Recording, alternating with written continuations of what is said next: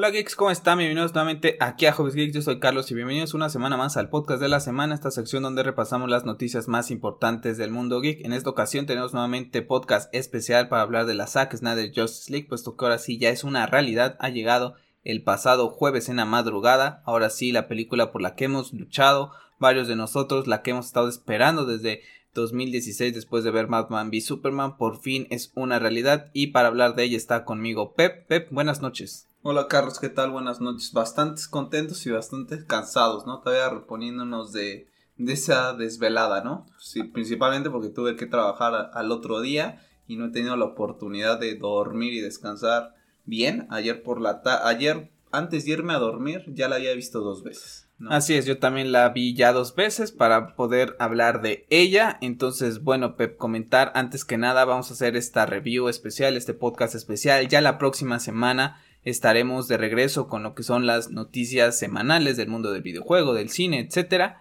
Y también estaremos regresando para la gente de YouTube con esos stream podcasts, ¿no? En donde estamos tú y yo en vivo, en donde vamos a estar haciendo algunas pruebas eh, esta semana para poder ver si podemos lograr esa estabilidad en la conexión a internet.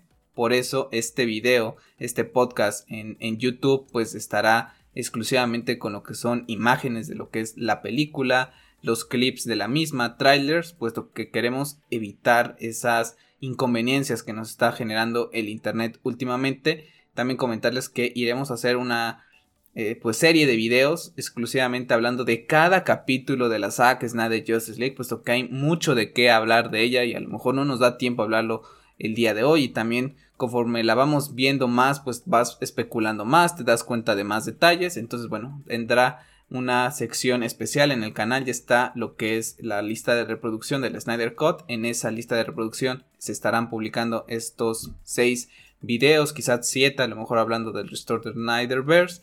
Y para los que pues están más acostumbrados a escucharlo en Spotify, en Google Podcast, en Apple Podcast, pues bueno, aparecerá con ese bonus, ¿no? Un clase de, de pues especial, ¿no? Aparecerá con ese título de episodio 34, episodio 35, etcétera para que sepan que, bueno, en esos episodios estará hablando nuevamente de la Zack Snyder Justice League. Ya lo había comentado yo en lo más esperado del año. Era pues el evento para mí del año. Lo fue el año pasado también cuando se anunció. Y este año, entre tantos atrasos también en el mundo del videojuego, en series, etcétera, sabíamos que esto sí iba a pasar y sin duda era lo que más esperábamos. Y creo que lo hemos disfrutado estas últimas semanas, ¿no, Pep? Ese camino a la Snyder Cut que se ha hecho bastante largo la, espera, pero por fin ha llegado ese momento en el que vamos a hablar de esta película.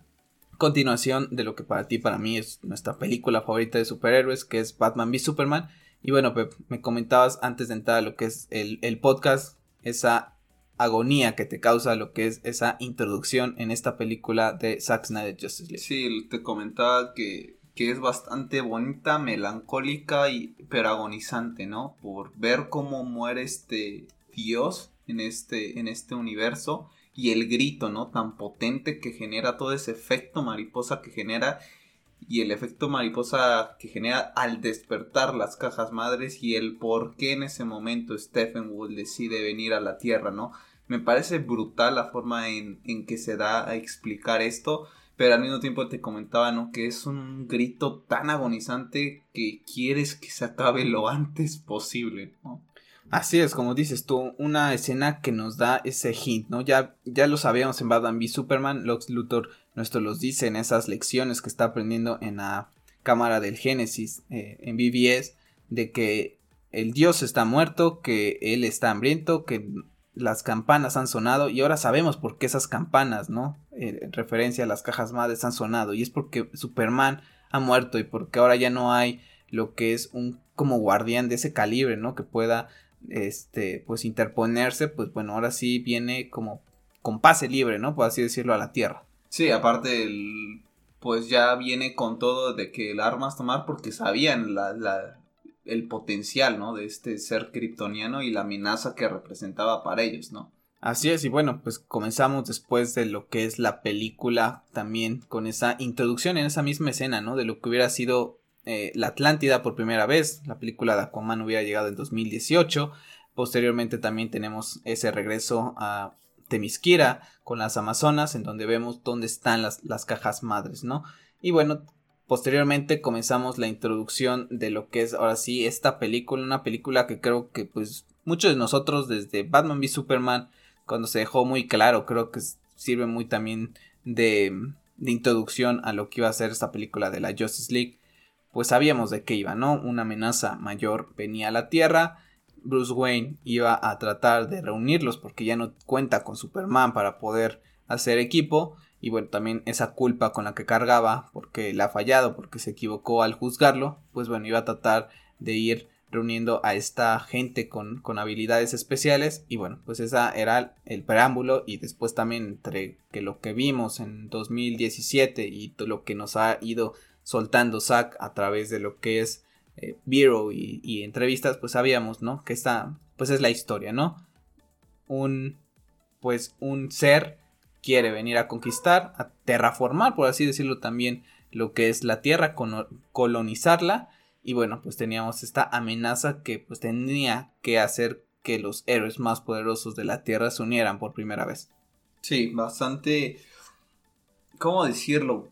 Pues ya sabíamos, ¿no? De, de, qué va la película, creo que lo comentábamos el viernes pasado, las grandes sorpresas pues iban a ser esos pequeños cambios que llegara a agregar Zack, sobre todo con el tema de las Nightmare Scene, que creo que es lo que pues muchos estábamos esperando, ¿no? Porque pues no se ve prácticamente nada de eso en la película del 2017, todo el tema de Darkseid creo que era lo que más estábamos esperando por ver y esos pequeños detalles, ¿no? De saber qué era, qué parte sí era de Zack y, qué no, eh, no sé si a ti te pasaba que mientras veías la película te preguntabas, ah, mira, esto sí era parte de Zack, esto no era parte de Zack, ah, esto sí era parte, pero le dieron un poquito de giro en, en ciertas cosas, ¿no?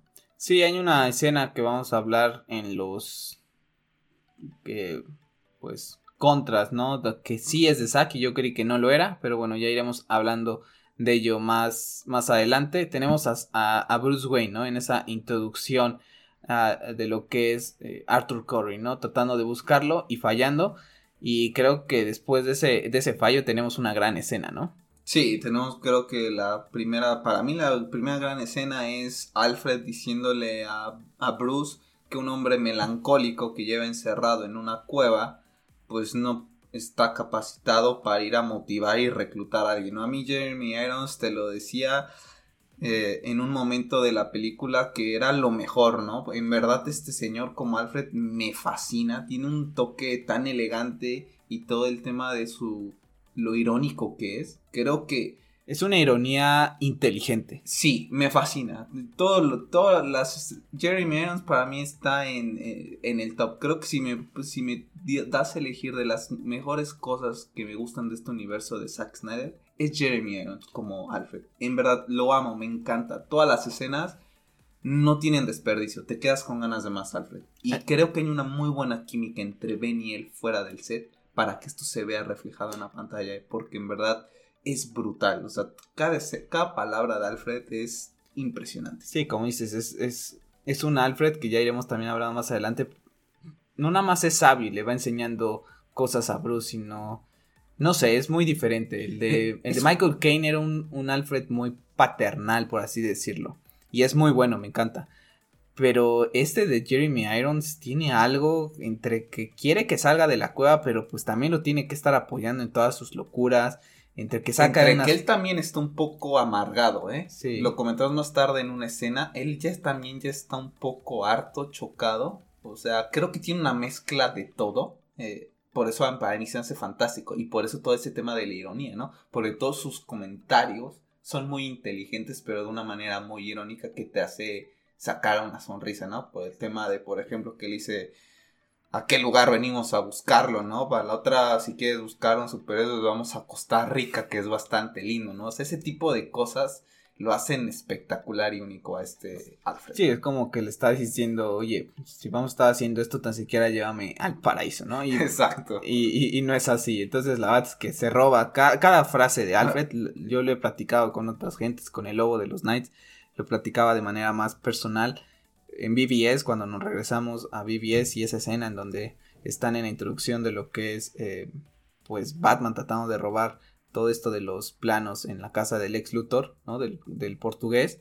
del, del, barco, y le dice, ¿no? Pues o sea, ¿no? Vaya a ver si una señorita de Ciudad de Metrópolis lo lleva al altar, ¿no? Y son, son escenas que a día de hoy sigo viendo y he visto la película miles de veces, BBS, y cada vez que la veo me río. Sí. Y, y, con estas, y con esta estoy seguro que cada vez que la vea, la he visto dos veces y las dos veces me reí. Estos, e, esta clase de chistes son los que me gustan. A mí, en particular. Sí, son, como te digo, son, son inteligentes. Son bastante inteligentes y, as, y le sientan muy bien lo que le está diciendo al personaje que se lo está diciendo, ¿no? Que es un personaje, como le dice, es melancólico. Pero olvídate de la melancolía, es un personaje bastante serio, ¿no? Así es. Entonces creo que unifican muy bien, creo a mí me fascina Jeremy Irons. Vamos a continuar porque yo podría hacer creo que un podcast especial ya solo de Jeremy Irons, te lo dije. Ya iremos hablando de ello. Me fascina. En sí, ya iremos hablando, como les decía, de cada capítulo en especial y vamos a entrar en ese capítulo especial de Don't Count It on Batman más en detalle de esta, de esta relación porque la verdad es que sí, da para hablar, ¿no? De muchas cosas. Y bueno, posteriormente de eso comenzamos a ver lo que es, eh, pues, la, las cajas madres, ¿no? Entrando más como que en, acción, por así decirlo, que empiezan a, desprender más energía, sigue con ese despiertas, ¿no? Porque ya no, ya no se callaron, ¿no? Como la de Cyborg, por así decirlo, ¿no? Que no, no, no, no sé recuerdo si, si sigue como encendido, ¿no? Después de que Silas Stone la, la prende para crear, a, para crear a, Cyborg. Se apaga. Entonces, bueno, pues tenemos ahí a las Amazonas en posición de ataque. Le dicen a la reina Hipólita que esto no para, que es la primera vez que ha sucedido. Después, ¡pum! Se apaga. Mm, y aparece me este fascina, este me, fascina esta escena. Eh, nada más regresaban rápido. No, no comentamos tanto el tema de la. de cómo la introducción entre. la relación entre Corey y Bruce porque en verdad es muy similar a la versión de 2017, es verdad que se omiten el tema de pues del chiste de, de, los peces, pero no hubo gran, gran relevancia, ¿no? En esa, en esa escena. Y ya saltando al tema de las Amazonas, es espectacular. Me encanta la frase de Hipólita que le dices que se ha vuelto a dormir y le dice, la maldad nunca duerme, solo espera. ¡Ah! Brutal, brutal, brutal, brutal esa escena. ¿eh? Sí, y después llega Steppenwolf y vemos lo que habíamos visto ya en, con esos pequeños teasers que nos había mostrado Zack, en donde las Amazonas pues le dan pelea, por fin las vemos en acción. Patty Jenkins ha tenido oportunidad de hacer dos películas de Wonder Woman y que me perdone Patty Jenkins, pero Zack Snyder le demostró cómo hacer una, una secuencia de acción de las Amazonas. A día de hoy no las habíamos visto en este calibre y qué bueno que todas las chicas que se entrenaron para este papel, que dijeron, ¿dónde quedó todo esto en, mi versión del cine? Pues bueno, ahí tienen su, ese fruto, ¿no? Que, que ha dado resultado porque la verdad es que lucen impresionantes. Sí, una pena en verdad que Patty Jenkins, la verdad, no, no aproveche este universo tan rico te lo podría perdonar un poco en Wonder Woman de la primera, porque pues es, nos tienes que presentar al personaje de Wonder Woman. Pero en la segunda entrega, la verdad es que creo que se queda corto. La, es lo mejor de la película, a, pesar de todo, a pesar de todo. Pero creo que Zack la lleva a un nivel más alto, ¿no? La verdad es que la ves y lo que te decía yo la semana pasada, ¿no? Eh, clonar a Zack Snyder, que Zack Snyder hubiera hecho una película de todos estos personajes, porque en verdad lo que hace con las Amazonas es impresionante, es como estar viendo 300 prácticamente, inclusive se ve prácticamente igual, y las Amazonas, como dices, ¿no? Se les hace un poco de homenaje a todas estas personas que, pues, estuvieron ahí, ¿no? Y que, pues, todas sus escenas no, no y que tienen unos cuerpazos que dices tú, oye, estuve entrenando y haciendo todas estas cosas y después lo cortas y, y no sé, le da un poco más de, de sentido, ¿no? Porque Aquí está una invasión que le hemos platicado tú y yo acerca de la gente que se queja de que en Man of Steel mucha destrucción. Que después en BBS tuvieron que hacer eso de que, ay, cayó en la eh, isla Striker. Ay, está deshabitada, ¿no? Como que siendo, uy, está deshabitada, ¿no? No se preocupen, ¿no? Y, y en esta ocasión que tenemos una invasión de una persona que tiene hambre por conseguir esas cajas madres, pues va a haber bajas, ¿no? Y vemos el sacrificio de las Amazonas. Lo platicamos hace tiempo acerca de que mucha gente o, unas personas salieron a decir que esa escena de Steppenwolf, pues acribillando a las Amazonas, que no, que cómo había hecho Zack Snyder eso, que estaba denigrando a la mujer y ahorita con todo ese tema que se maneja, Yo creo que Zack Snyder ha manejado de una manera impresionante lo que es las Amazonas. En ningún momento se les falta el respeto. Son guerreras y lo vemos acá. Están dispuestas a sacrificar su vida y se lo dicen las mismas ellas a la, a la reina Hipólita. Pues que tiren, honranos, tira la cámara. Para esto fuimos entrenadas, para esto es nuestra misión, defender esta caja madre y defender a la humanidad. Bueno, ahorita están como en el exilio, pero creo que es una manera de honrarlas a esta, este grupo de mujeres que está ahí peleando y luchando y hay ese sacrificio, ¿no? La, la, misma reina Hipólita pues dice, pues no me queda de otra, voy a tener que tirar el recinto para derrotar a Steppenwolf, que esto es lo que ella cree, aunque me tenga que cargar a algunas de mis guerreras, ¿no? y para mí eso es eso no es falta de respeto, es respetar la esencia de lo que son las Amazonas. Exactamente, respetar a las Amazonas y es muy similar como los vikingos, ¿no? Para ellas morir en batalla es un honor. Entonces creo que Zack lo hace fantástico y ya vemos por fin al verdadero Stephen Wall, ¿no? No al Stephen Wall de risa de 2017. Digo, ya habíamos visto la apariencia, prácticamente ya habíamos visto varias escenas en los clips. Ya no nos sorprendió a lo mejor tanto que era lo que te comentaba yo, que creo que hubo muchos clips. Eh, pero hay un cambio, ¿sabes? A pesar de que algunas secuencias son similares, el hecho de que Stephen Wall sea completamente distinto le da otro toque a, a, la película. Así es, y después lo vemos pues que se sale con la suya, ¿no? Por fin consigue esa caja madre y lo vemos llegar a lo que es pues este pueblo ruso, ¿no? En donde pues en la versión de la Justice League de George Whedon pues nos introducían esa familia rusa. Entonces, bueno, pues decíamos, ¿por qué está ahí, no? ¿Cuál es el sentido de que esté en esta ciudad? Pues bueno, aquí sabemos por qué, ¿no? Es la radioactividad. Entonces, del por qué lo, lo seleccionan y que también le da sentido al por qué dice, este va a ser mi lugar base para poder generar todo esto. ¿Por qué? Porque esa, esa maldad que existe, ¿no? En el ambiente es perfecto para él. Sí, exactamente. Dice, esto es tóxico, ¿no? Y pues lo tóxico pues se junta con lo tóxico. Entonces para mí, para seguir creando toda esta negatividad o maldad o oscuridad, como le quieras llamar, necesito un lugar así, ¿no? Entonces bastante bien explicado esa parte, ¿no? Sí, ya tenemos lo que después pues viene siendo pues e, esa introducción a Wonder Woman. Muy similar, ¿no? La, lo que es la escena prácticamente a la de la versión del cine, pero con un tono diferente. Mata a una persona. Mata a una persona, ¿no? bueno, creo que mata a todos, en realidad, ¿no? Prácticamente, ¿no? Pero está esa parte en donde esta gente estaba dispuesta a realizar, pues que era volar cuatro cuadras, creo que le dice uno de ellos, ¿no? Y ella no lo va a permitir, ni modo. si te tengo que sacrificar a ti por salvar a, más que están haciendo el bien y tú quieres hacer el mal a más porque tienes algo en la cabeza que quieres generar esto, pues ni modo, se te va y con ese, con esos guantes, con esa pues energía que saca de los guantes, ¿no? Al chocarlos, pues sí, pues entendemos todos que esa persona muere. Sí, pues sale el sombrero volando. Sale volando, ¿no? Estoy seguro que mucha gente estará por ahí diciendo que esa no es mi Wonder Woman, lo estoy seguro. Pero como les vuelvo a repetir, aquí no se trata de si es mi Wonder Woman, si es mi Superman, si es mi Batman.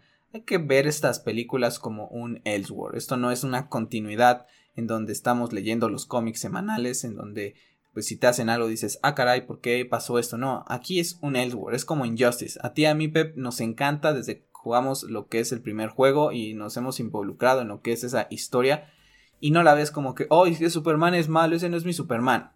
Es un videojuego, es una historia alterna y el Snyderverse al final de cuentas es, es lo mismo. Es, que, Es, que esto es como si fuera un cómic, simplemente que lo estás llevando a la pantalla grande y aquí es donde a mucha gente, lo hemos comentado, se asusta, ¿no? ¿Por qué te asustas ver algo distinto? Es más, al contrario, gracias por presentarme algo distinto porque siempre veo lo mismo. Claro. Entonces yo no le veo, la verdad, es, que ningún es como, problema, ¿no? Creo que lo platicamos, ¿no? Esa parte, ¿no? Por ejemplo, hacer un paréntesis. La muerte del Robin en este universo, vale, es algo que hemos visto en los cómics, que ya tuvimos una película animada, ¿no? De esa muerte de Jason. ¿Cuál era aquí el truco de Zack Snyder de presentarnos algo que dijera, oh, está yéndose a ese arco tan famoso de una muerte en la familia de los cómics de Batman? Vale, pero aquí te va a dar un giro. Aquí no va a ser Jason Todd, aquí va a ser Dick Grayson, el primer Robin. Y esto ocasiona que Batman se vuelva en un estado depresivo, en una oscuridad absoluta. Es algo nuevo. Si quisiéramos ver a Jason Todd pues te vas, te lees el cómic o ves la película animada. O también podrías decir, vale, aquí lo quiero ver en, en live action, se vale, pero vale, me estamos presentando una versión distinta. Algo nuevo. Aparte aquí no existiría Red Hood, tampoco sabemos de la manera en que lo mata, porque pues dices, bueno, es que mató a Jason, pues lo mató a la, a la tradicional a palazos, ¿no? Aquí no sabemos cómo lo mató el guiño de. Manda palazos y después explota lo que es eso. Aquí podemos asumir que es la mansión Wayne, por eso está en cenizas. No sabemos, pero. Puede ser que inclusive sea distinto, ¿no? O sea, en vez de. Le puede meter alguna que otra cosita. Que este Joker que está tan loco, a lo mejor le saque un ojo o le empieza a tortura, torturar. No sé, no se me vienen muchas cosas a la cabeza. Y a lo mejor el gran guiño para el tema del todo del fanservice, pues es haber mostrado en BBS de Joke Son You Batman en el traje de de Robin, pero a lo mejor la forma en que matan a este Robin es completamente distinta, ¿no? Con cosas similares a los cómics, pero con el toque de Zack, ¿no? La verdad es que para mí lo de Wonder Woman me encantó, ¿no? Desde esa primera escena y después de eso de que mata a lo que es este pues villano, pues va y se acerca con esta, estos niños, ¿no? Y les va preguntando, ¿estás bien? ¿Estás bien? A ella lo que le importaba eran los niños, no estos, estos villanos, ¿no? Sí, y, ¿por, qué, ¿por qué se molestan? Yo no entiendo. Está salvando niños. Exactamente. Claro. tuvo que sacrificar a una persona mala que quería hacer daño para salvar a todos esos niños. Entonces, si llegara a ver un comentario así, la verdad es que me llegaría a sorprender, ¿no? Alguno debe de ver por ahí y me encanta la frase donde le dice, puedo ser de grande como tú y él le contesta, tú puedes ser quien quieras, ¿no? Y creo que representa muy bien a Wonder Woman. Estaba escuchando un podcast de las personas que más eh, he escuchado estos últimos años desde BBS y que han apoyado la causa y decía que para él ese mensaje como papá a su hija es algo muy bonito, ¿no? Que pueda transmitir eso de que hija, tú cuando seas grande puedes ser quien se te dé la gana. Entonces es algo magnífico ahí. Y bueno, pues después de Wonder Woman, pues seguimos con esta pues lección de historia, ¿no? La única persona en, el mundo de, del hombre que podía entender lo que estaba pasando en Temisquira, ¿no? Y la amenaza que se veía venir, pues era Wonder Woman por ese conocimiento que tiene, ¿no? Toda esa inteligencia que manejan las Amazonas, toda esa historia que manejan, pues bueno, Hipólita lanza esa flecha y bueno, pues con ello descubre ella pues que la amenaza es Uxas, ¿no? Lo debe de, conocer ahí a Uxas por primera vez, a Darkseid. Y bueno, sabe que esta amenaza ya pasó antes, ¿no? No es la primera vez y que ahora está de regreso. Exactamente, ¿no? Y ya vemos una escena bastante similar, un poco a lo que vemos en 2017, ya llegando a, pues donde está Bruce, honestamente no sé ni siquiera si llamarle baticueva a esa parte o es otra parte, es como un hangar. En el mar, ¿no? que pasa eh, ahí. Diciéndole, ¿no? Gasté tantos millones para que nadie traspase la seguridad, ¿no? Y ahí respondiéndole eso.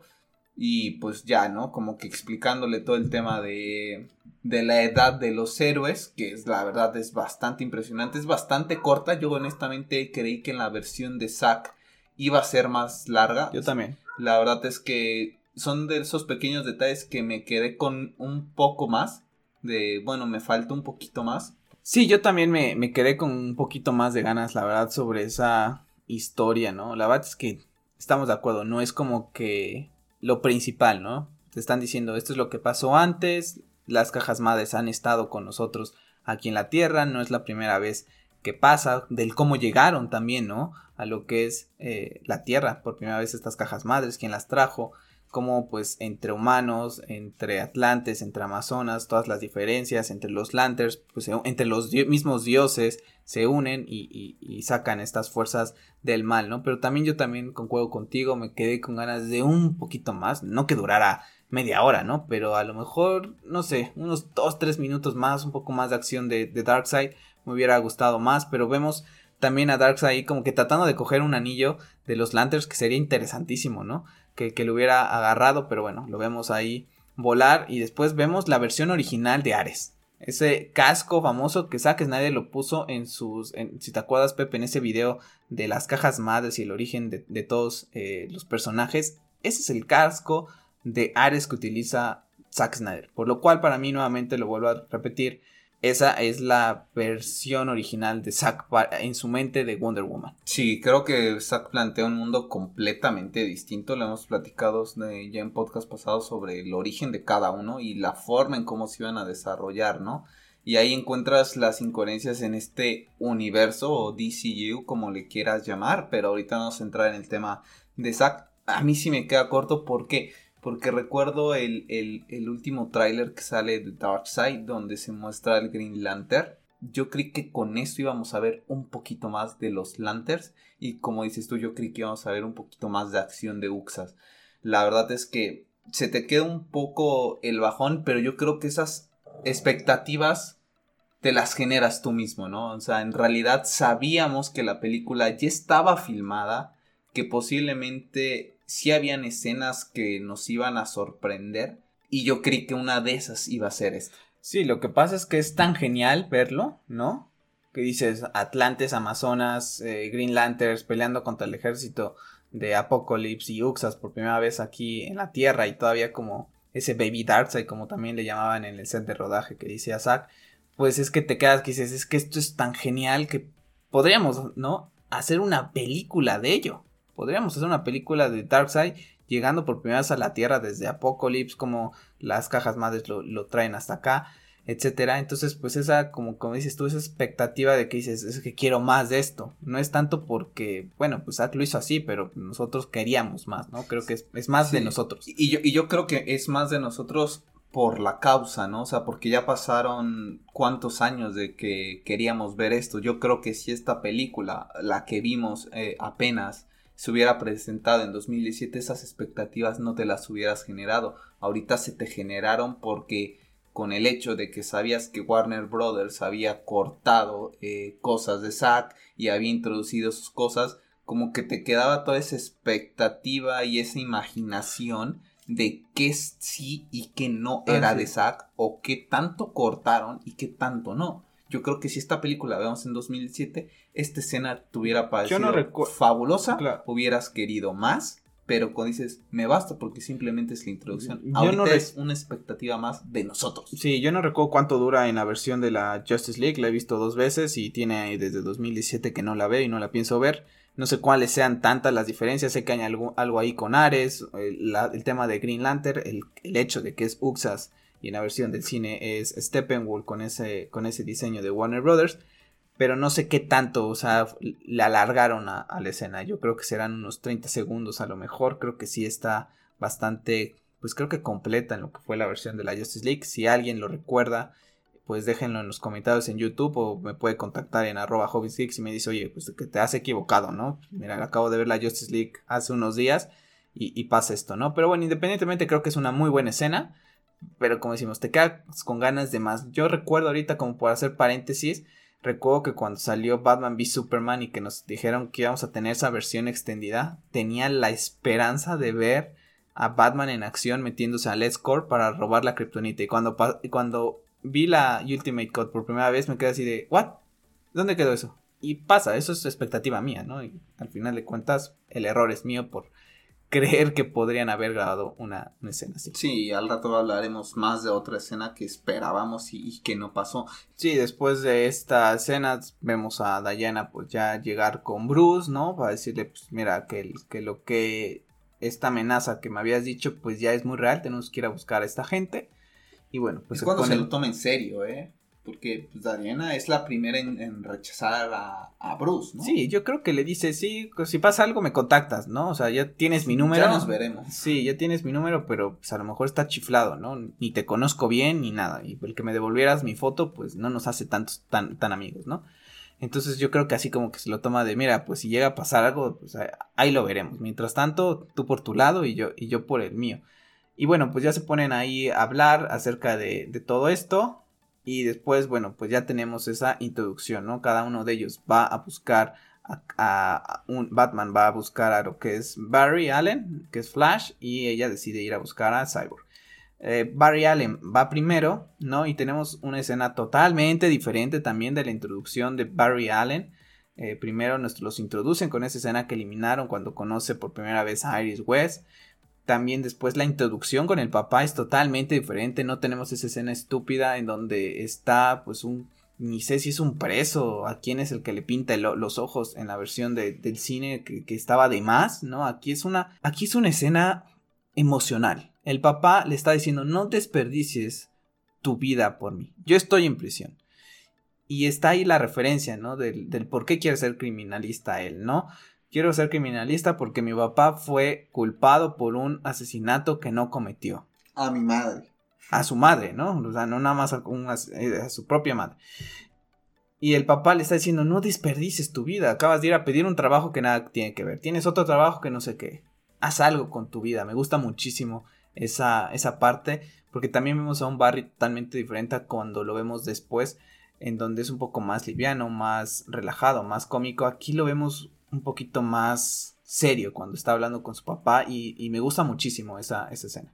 Sí, a mí también. Eh, no sé si comentar las partes negativas ahorita, las queremos dejar para el final.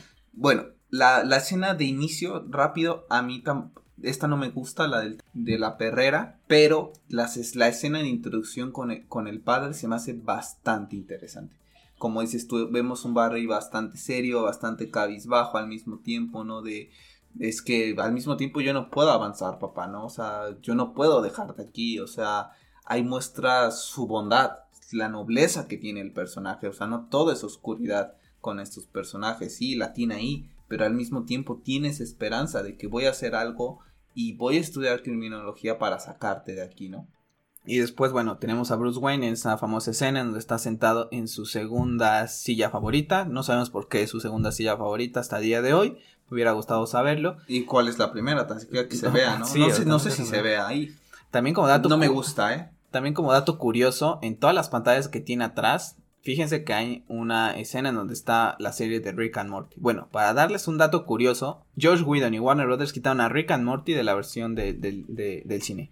¿Por qué? No lo sé. Rick and Morty es una serie impresionante que toca temas de multiversos y todo muy relacionado a lo que hace Flash. Bueno, ellos la quitaron, no recuerdo. Y, es, que es bastante pelada, ¿no? Así Como se dice acá en México, es bastante grosera, una de las mejores series, sin duda. La verdad es que no me, no me, no me he percatado de eso, ¿eh? Al rato que, que la vuelvo a ver seguramente lo veré. Y también, Pep, eh, está ese. No recuerdo, es que no, no recuerdo. Hay, hay, cosas que sí recuerdo de la Justice League de 2017 en el cine, pero hay otras cosas que no. No recuerdo si en esa versión del cine Bruce le dice de qué está hecho todo su traje y para qué lo mm. utilizan, porque te da el. Le hace un comentario sobre el traje, pero no recuerdo. yo tan tampoco a fondo, que le diga tan a fondo, ah, es que esto lo ocupan para esto, esto, esto, esto, esto. Pero según yo, el tema de que hago patinaje y todo eso, creo que eso sí está. Ya. También hablo de, memoria, ¿eh? también había, una hablo de memoria. Había una escena del broncho o algo así que también fue quitada, pero bueno. Y ya, bueno, después lo recluta, ¿no? Por fin lo ha logrado. Es, es, es, es pues el, el, individuo que se une a la Liga de la Justicia más fácil, necesita amigos, está solo. No me gusta cómo lo reclutan. Cre una de las cosas de que de, creí que cómo lo reclutaban en la versión 2017 era de Josh Whedon y creí que la manera en que lo reclutaba Zack iba a ser completamente distinta. Sobre todo la respuesta que da Barry. Eh, no me gusta para nada. Creí que la de Zack iba a tener otro, otra clase de fundamento, honestamente, ¿no? Creo que inclusive el hecho de que su papá le diga haz algo con tu vida y le esté viniendo a decir alguien que lo necesita para proteger la tierra, pues no sé, que hubiera dicho sí porque necesito darle sentido a mi vida, no decir sí porque necesito amigos, ¿sabes? Eh, me hubiera gustado más otro tipo de respuesta de Barry. Bueno, y después de eso tenemos, eh, después de que sale Barry, tenemos esa escena en donde sale Bruce Wayne en ese carrazo de Mercedes. Y bueno, como easter egg tenemos ahí un póster, ¿no? De donde dice You are not alone. Eh, relacionado a la Asociación para Prevenir el Suicidio. Ahí viene, de hecho, la página afsp.org para toda la gente que está involucrada en la causa, como Pep, yo y muchos de, los que lleguen a escuchar este podcast seguramente, pues bueno, es la asociación que se creó durante toda esta campaña para Release Snyder Cut. Vayan y donen, esta causa no termina. Cuando salió la película, mucha gente sufre de estas enfermedades que sufrió Atom y que la llevó a tomar la decisión que todos sabemos. Entonces, bueno, pues hay un pequeño guiño a todo este homenaje también, ¿no? A, toda esta asociación. Y bueno, tenemos ahí esa parte. Posteriormente tenemos a Wonder Woman tratando de reclutar a, a lo que es Cyborg. Ya hablaremos más de, de esta, pues esta escena en particular un poco más adelante en esos especiales. Pero Pep, nuevamente, nuevamente esa escena de, de Jeremy Irons.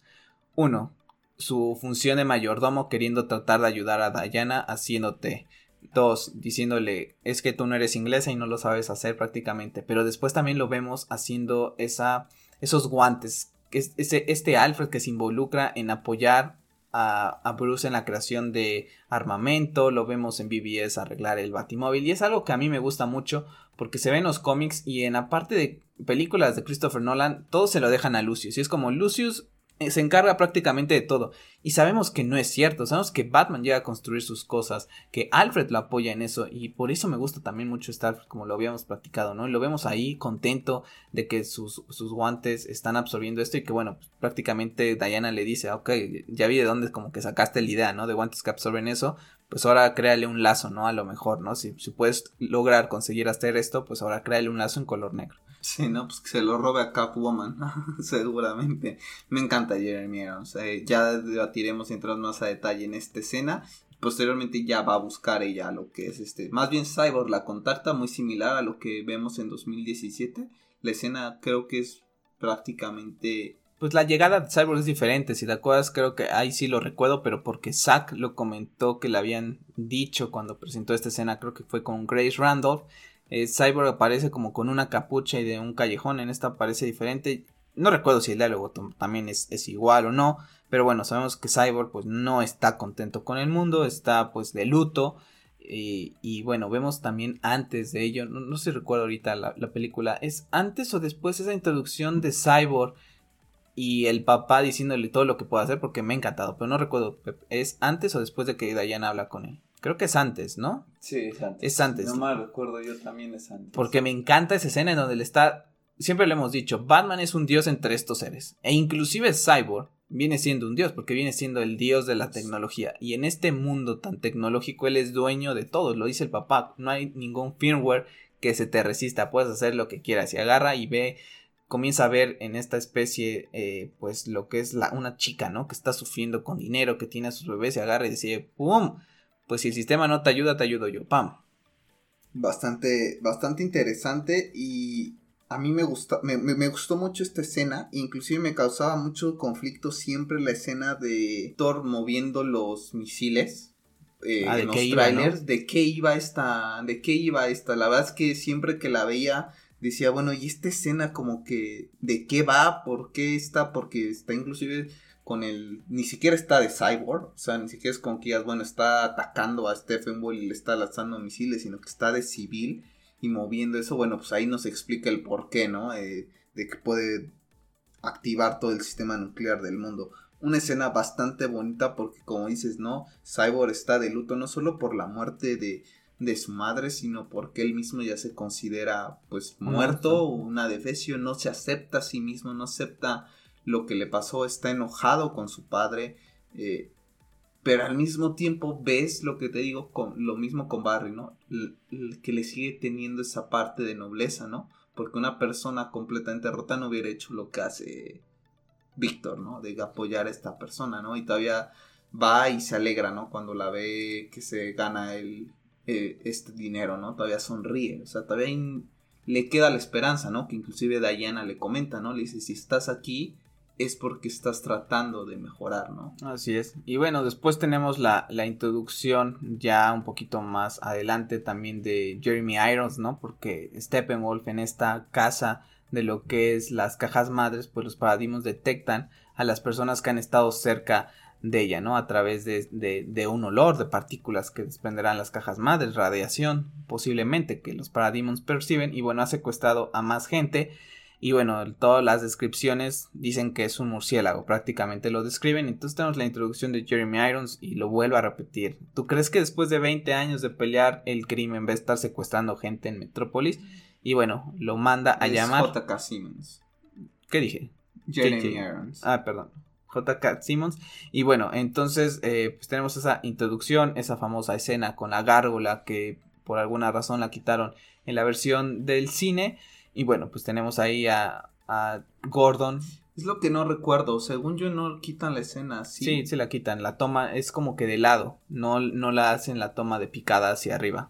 Ya. Mm, eh, es por lo que yo recuerdo, porque yo recuerdo es así porque no está, esa escena de la gárgola. Bueno, se, te olvidó contar que antes de esto ya eh, quitaron la caja madre de, de la Atlántida. Ah, cierto. ya, ya vimos a, ya tuvimos la oportunidad de ver a Mera combatir contra Stephen Wall, super varas, la chica, ¿no? Que le dice inclusive... Pep, qué bueno que me recordaste, gracias. Él le dice, ¿no? Que estás tratando de ir, le dice, para nada, brother, estoy aquí para darte pelea, ¿no? Ya hablaré de Mera más adelante en la Nightmare Scene, pero ya lo he titeado hace rato y seguramente mucha gente a lo mejor, bueno, hasta ahorita no me han criticado, pero ya hablaremos de ello, pero también varas, porque se ve cómo le empieza es, ese poder que tiene de poder manipular el agua a su antojo y comienza a quitarle como a drenar el agua que tiene Steppenwolf en el cuerpo y si te fijas comienza también a sacarle la sangre. entonces lo está matando prácticamente y entonces que él, él, agarra y dice no te puedo seguir teniendo aquí a mi merced porque me estás generando daño y la lanza, ¿no? Y cuando la va prácticamente a matar, ¡pum! llega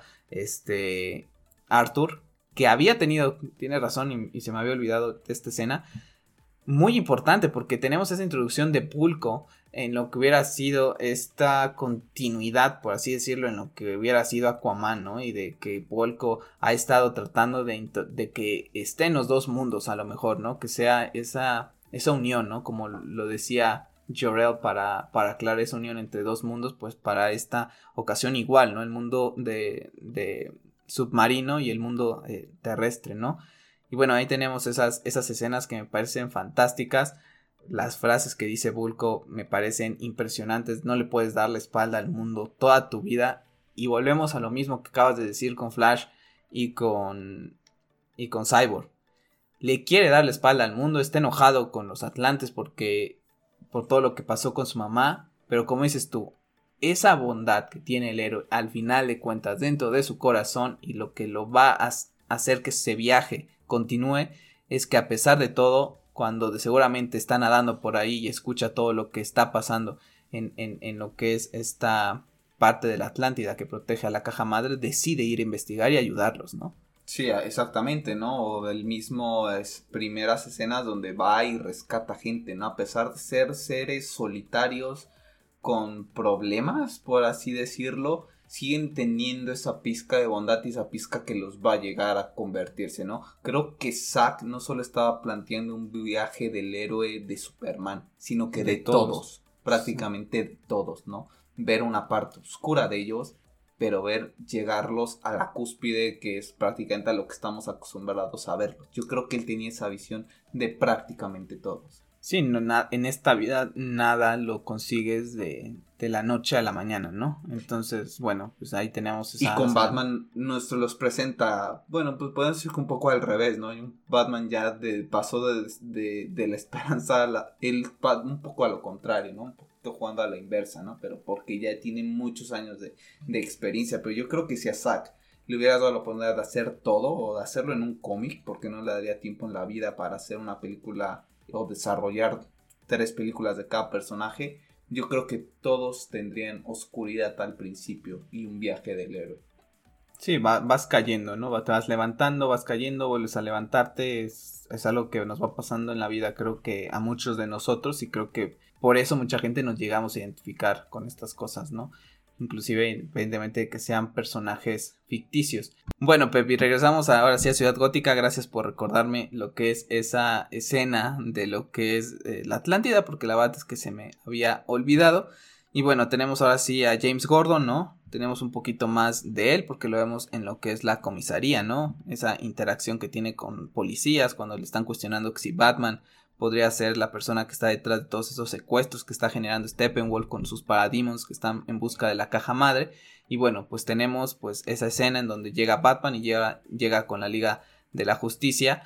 Y bueno, pues también se une Cyborg, para, puesto que su papá ha sido secuestrado y se van a buscarlo a, a, este, a este nido, ¿no? En donde, bueno, pues tenemos una escena que yo recuerde, Así que estamos hablando prácticamente de algunas cosas que sí recordamos bien, otras que no tan bien. Yo creo que es prácticamente la misma escena con algunas escenas adicionales. Un cambio, por ejemplo, de Flash, sí, totalmente, ¿no? En donde vemos que él sabe salvar a las personas, ¿no? No es esa pregunta de ¿y qué hago ahora? Y Batman se volteaba y le decía, salvo, con que salves una vida es más que suficiente. Es como, si ya lo habíamos visto salvar gente, o sea, ya había hecho algo, puesto que Lex Luthor tenía videos de él y el único que vemos es que mueve a una persona cuando iba a ser, eh, creo que disparada, ¿no? Que estaba saltando más bien. Ya ya sabemos que puede hacer esas cosas, ¿no? Entonces, vemos esa escena también que nos presentaron en la primera sneak peek de la Justice League en la Comic Con, que estoy seguro que esa sí no aparece en la versión del cine donde va esquivando lo que son disparos de un Parademon.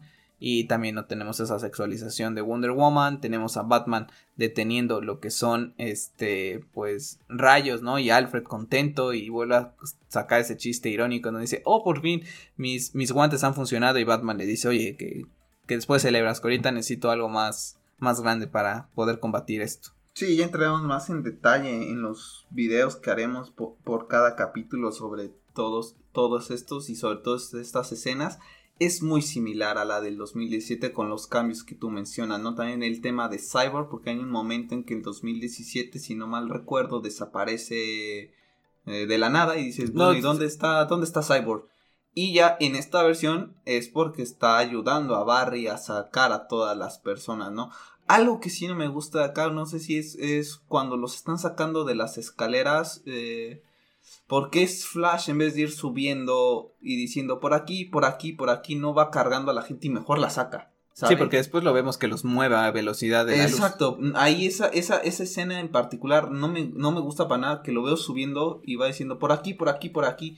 Pues en vez de decir por aquí, por aquí, cargas a una persona y las vas sacando más rápido. Sí, porque cuando se va, se está destruyendo el recinto y van a caer encima, él nada más se ve como pum, pum, pum, pum, pum, los mueve de posición para que le no les vaya a pasar nada, ¿no? Sí, ahí se me hace un poco incoherente, la verdad es que son de esas escenas que, no me han gustado. En sí la, la, escena es muy similar a la de 2017 con algunos toques, ¿no? Como lo mencionabas con el tema de, de Flash, sí sabe lo que tiene que hacer, sí tiene noción de sus poderes, a lo mejor sí es entre comillas un novato, pero no es un novato literal, o sea, sí sabe que cuáles son sus posibilidades, ¿no? Inclusive yo creo que sabe cuáles son sus límites, ¿no? Porque más adelante lo platicaremos del por qué creo que ya sabe un poco hacia dónde va.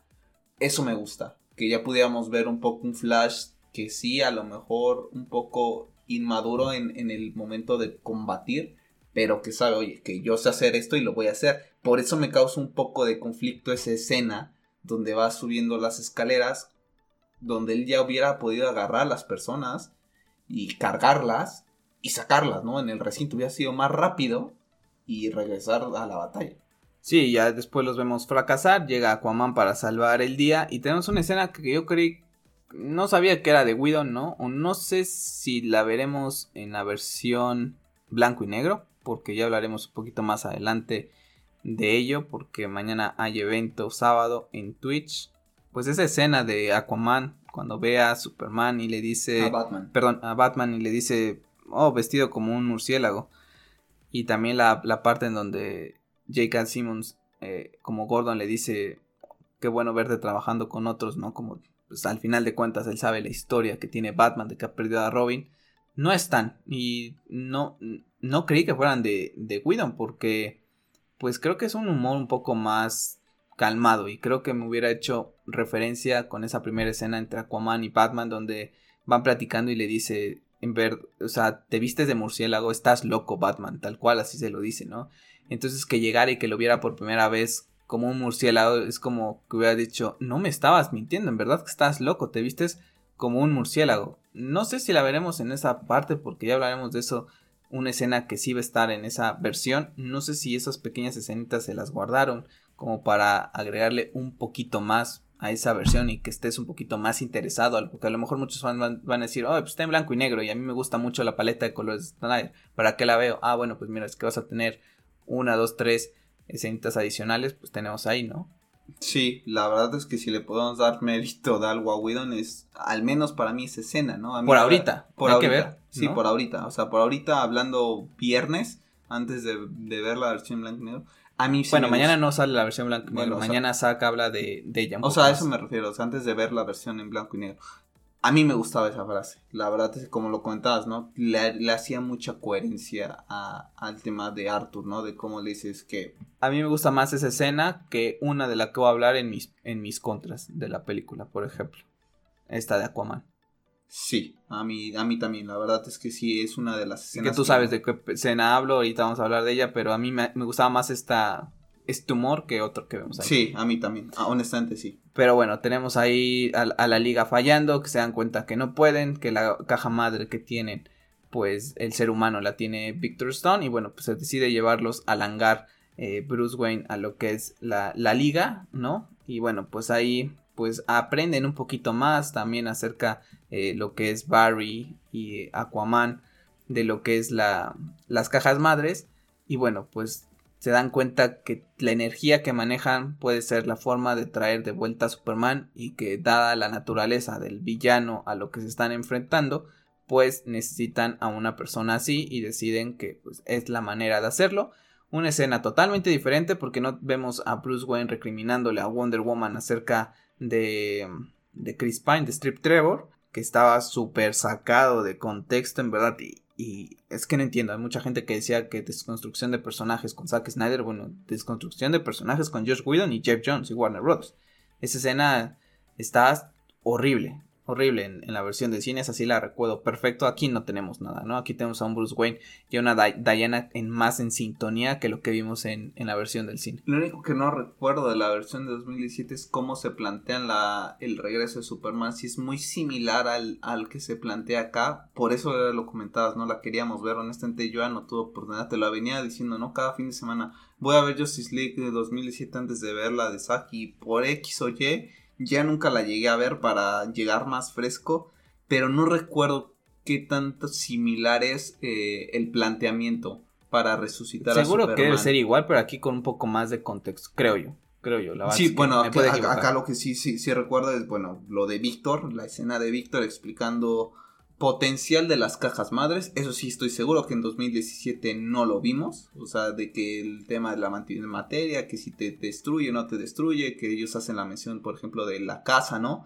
Del fósforo y de la casa, eso estoy seguro que no lo vemos en 2017, pero en sí el planteamiento general no recuerdo si es muy similar, ¿no? Así es. Y bueno, pues deciden ya ahora sí llevar a cabo su plan, ¿no? De ir a secuestrar, perdón, secuestrar, de ir a revivir a Superman. Pues la única forma que pueden hacerlo es es ir a desenterrar el cuerpo, se lo llevan a Star Labs y tenemos lo que es la resurrección de Superman, muy similar a lo que vemos en 2017 con Flash pues generando esa energía, pero ahora sabemos el por qué tiene que hacer eso, porque el ex Luthor con todo lo que hizo pues prácticamente dejó a esta nave kryptoniana sin energía, entonces la necesitan de esta manera y Barry es el único que puede generarla a esa velocidad. Y ahí es, lo que te digo, ¿no? Aquí es cuando ya vemos a un Barry que le dice, yo sé cómo lo podemos hacer, pero si lo hago, puede pasar ciertas cosas.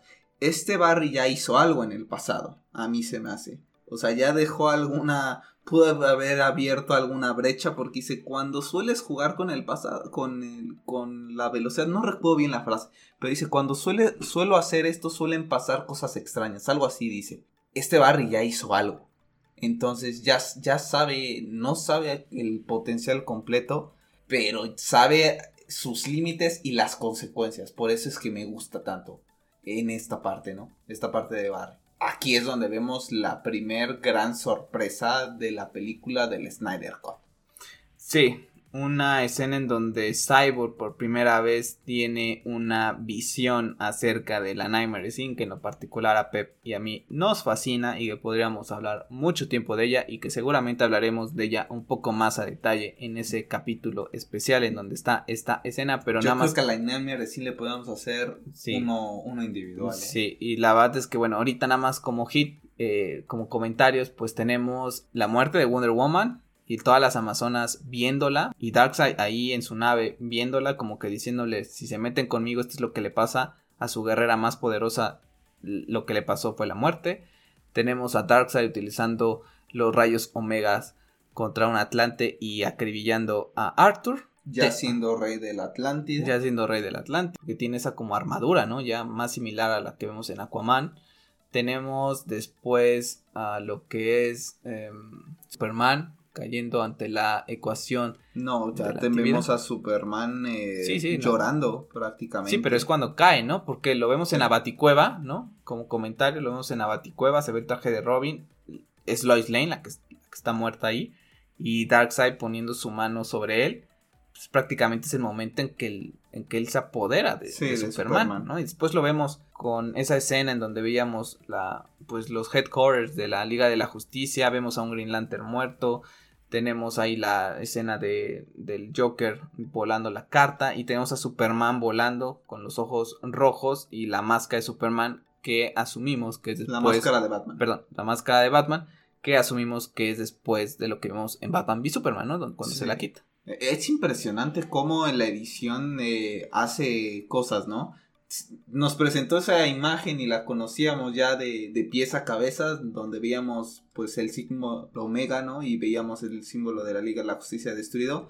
Y te, te lo mete en la película y dices, pues lo voy a ver. Pues mira que cuando veas la película vas a ver a un Green Lantern muerto y vas a ver a Superman con la máscara de Batman porque lo acaba de matar, ¿no? Entonces, este, wow, creo que aquí es el, el primer, este, gran sorpresa, ¿no? Son de esas cosas que era lo que esperabas ver, ¿no? Sobre todo, al menos como decías tú y yo, somos bastante fans de la Nightmare Scene y de todo este universo Steel Injustice. fue, brutal, ¿no? Creo que fue el primer gran momento porque todo lo demás venía siendo pues muy similar. Y parece ser que el Green Lantern que vemos en Muerto es Kilowog, ¿no? Sí. Ah, para mí es Kilowog. Si alguien más ve a otro Green Lantern, pues déjenos con los comentarios o en Twitter nos me contactan en arroba hobbiesgeeks y me dicen, oye, pues que estás equivocado, pero parece que es Kilowog. Y sí, la verdad es que una escena bastante, bastante interesante con ese Green Lantern, como comentamos. Y bueno, pues vamos a hablar un poquito más de ella en ese capítulo especial, pero creo que es una escena que, híjole, es que te da para hablar de muchísimas cosas y que creo, como dices tú, es la para mí también fue la primera gran sorpresa de lo que fue esta, esta película. Sí, ¿no? Bastante gran sorpresa que, como dices, da para hablar. Creo que las, las escenas de la Nightmare Scene, inclusive en BBS, siguen dando mucho de qué hablar. Y como comentario, ¿no? Víctor al final dice no. Por todo lo que pasa y Barry entiende voy y dispara, ¿no? Y vemos ahí algo y también que se juega con el tiempo nuevamente, ¿no? Como comentario, después lo íbamos analizando, como les digo, pero como comentario para mí esta es una escena muy clave porque cuando la visión comienza vemos esa escena que más adelante vemos cuando la unidad, cuando las cajas madres hacen la unidad y hace como una clase de explosión que la volvemos a ver más adelante, ya hablaremos un poquito más de ella cuando llegue el momento, pero creo que es clave porque ahí se puede entender lo que es esta Nightmare Scene.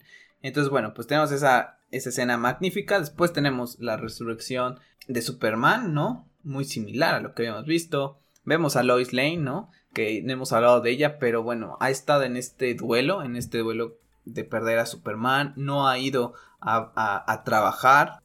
Llega Martha Kent, bueno, creemos que es Martha Kent, pero bueno, tenemos ahí el hit de que es Martian Manhunter, que es eh, que ya se pues, sabía, ¿no? Sí, ya sabíamos. Inclusive en el último tráiler de Dark Side eh, ya se muestra a Marta con los ojos rojos. Entonces... Yo, ese tráiler no lo vi y qué bueno que no lo vi porque la escena, hay una escena del final. O sea, en ese tráiler una escena del final, ya la hablaremos de ella, pero yo recuerdo que lo mío tú me dijiste, está impresionante, ya la quiero ver, no, te aguantaste las ganas, yo te dije, no la voy a ver.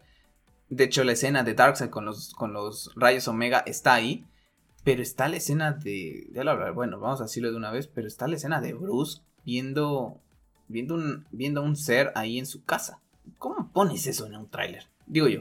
La verdad es que no. Ahorita ya, ya vi el tráiler porque dije lo voy a ver después de ver la película. Pero pues ponerlo en el tráiler como para qué, ¿no? Sí, te lo comenté yo, ¿no? La verdad es que lo había dicho que ya no quería ver más y por algún motivo salió el de Darkseid y dije, pues sabes qué, de una vez lo voy a ver porque si no marcó, sale el domingo. Sale el domingo. Sale el domingo y yo dije que el sábado ya había, había visto un spoiler y la imagen que había visto pues era la de los rayos omega. Entonces, digamos que llegué con ese spoiler y después cuando lo vi en el tráiler dije pues en realidad pues ni tan trail ni tan spoiler porque al fin y al cabo al otro día me lo presentaste en un tráiler, entonces ya ni me molesté tanto, pero en verdad el sábado sí estaba molesto porque vi esa imagen.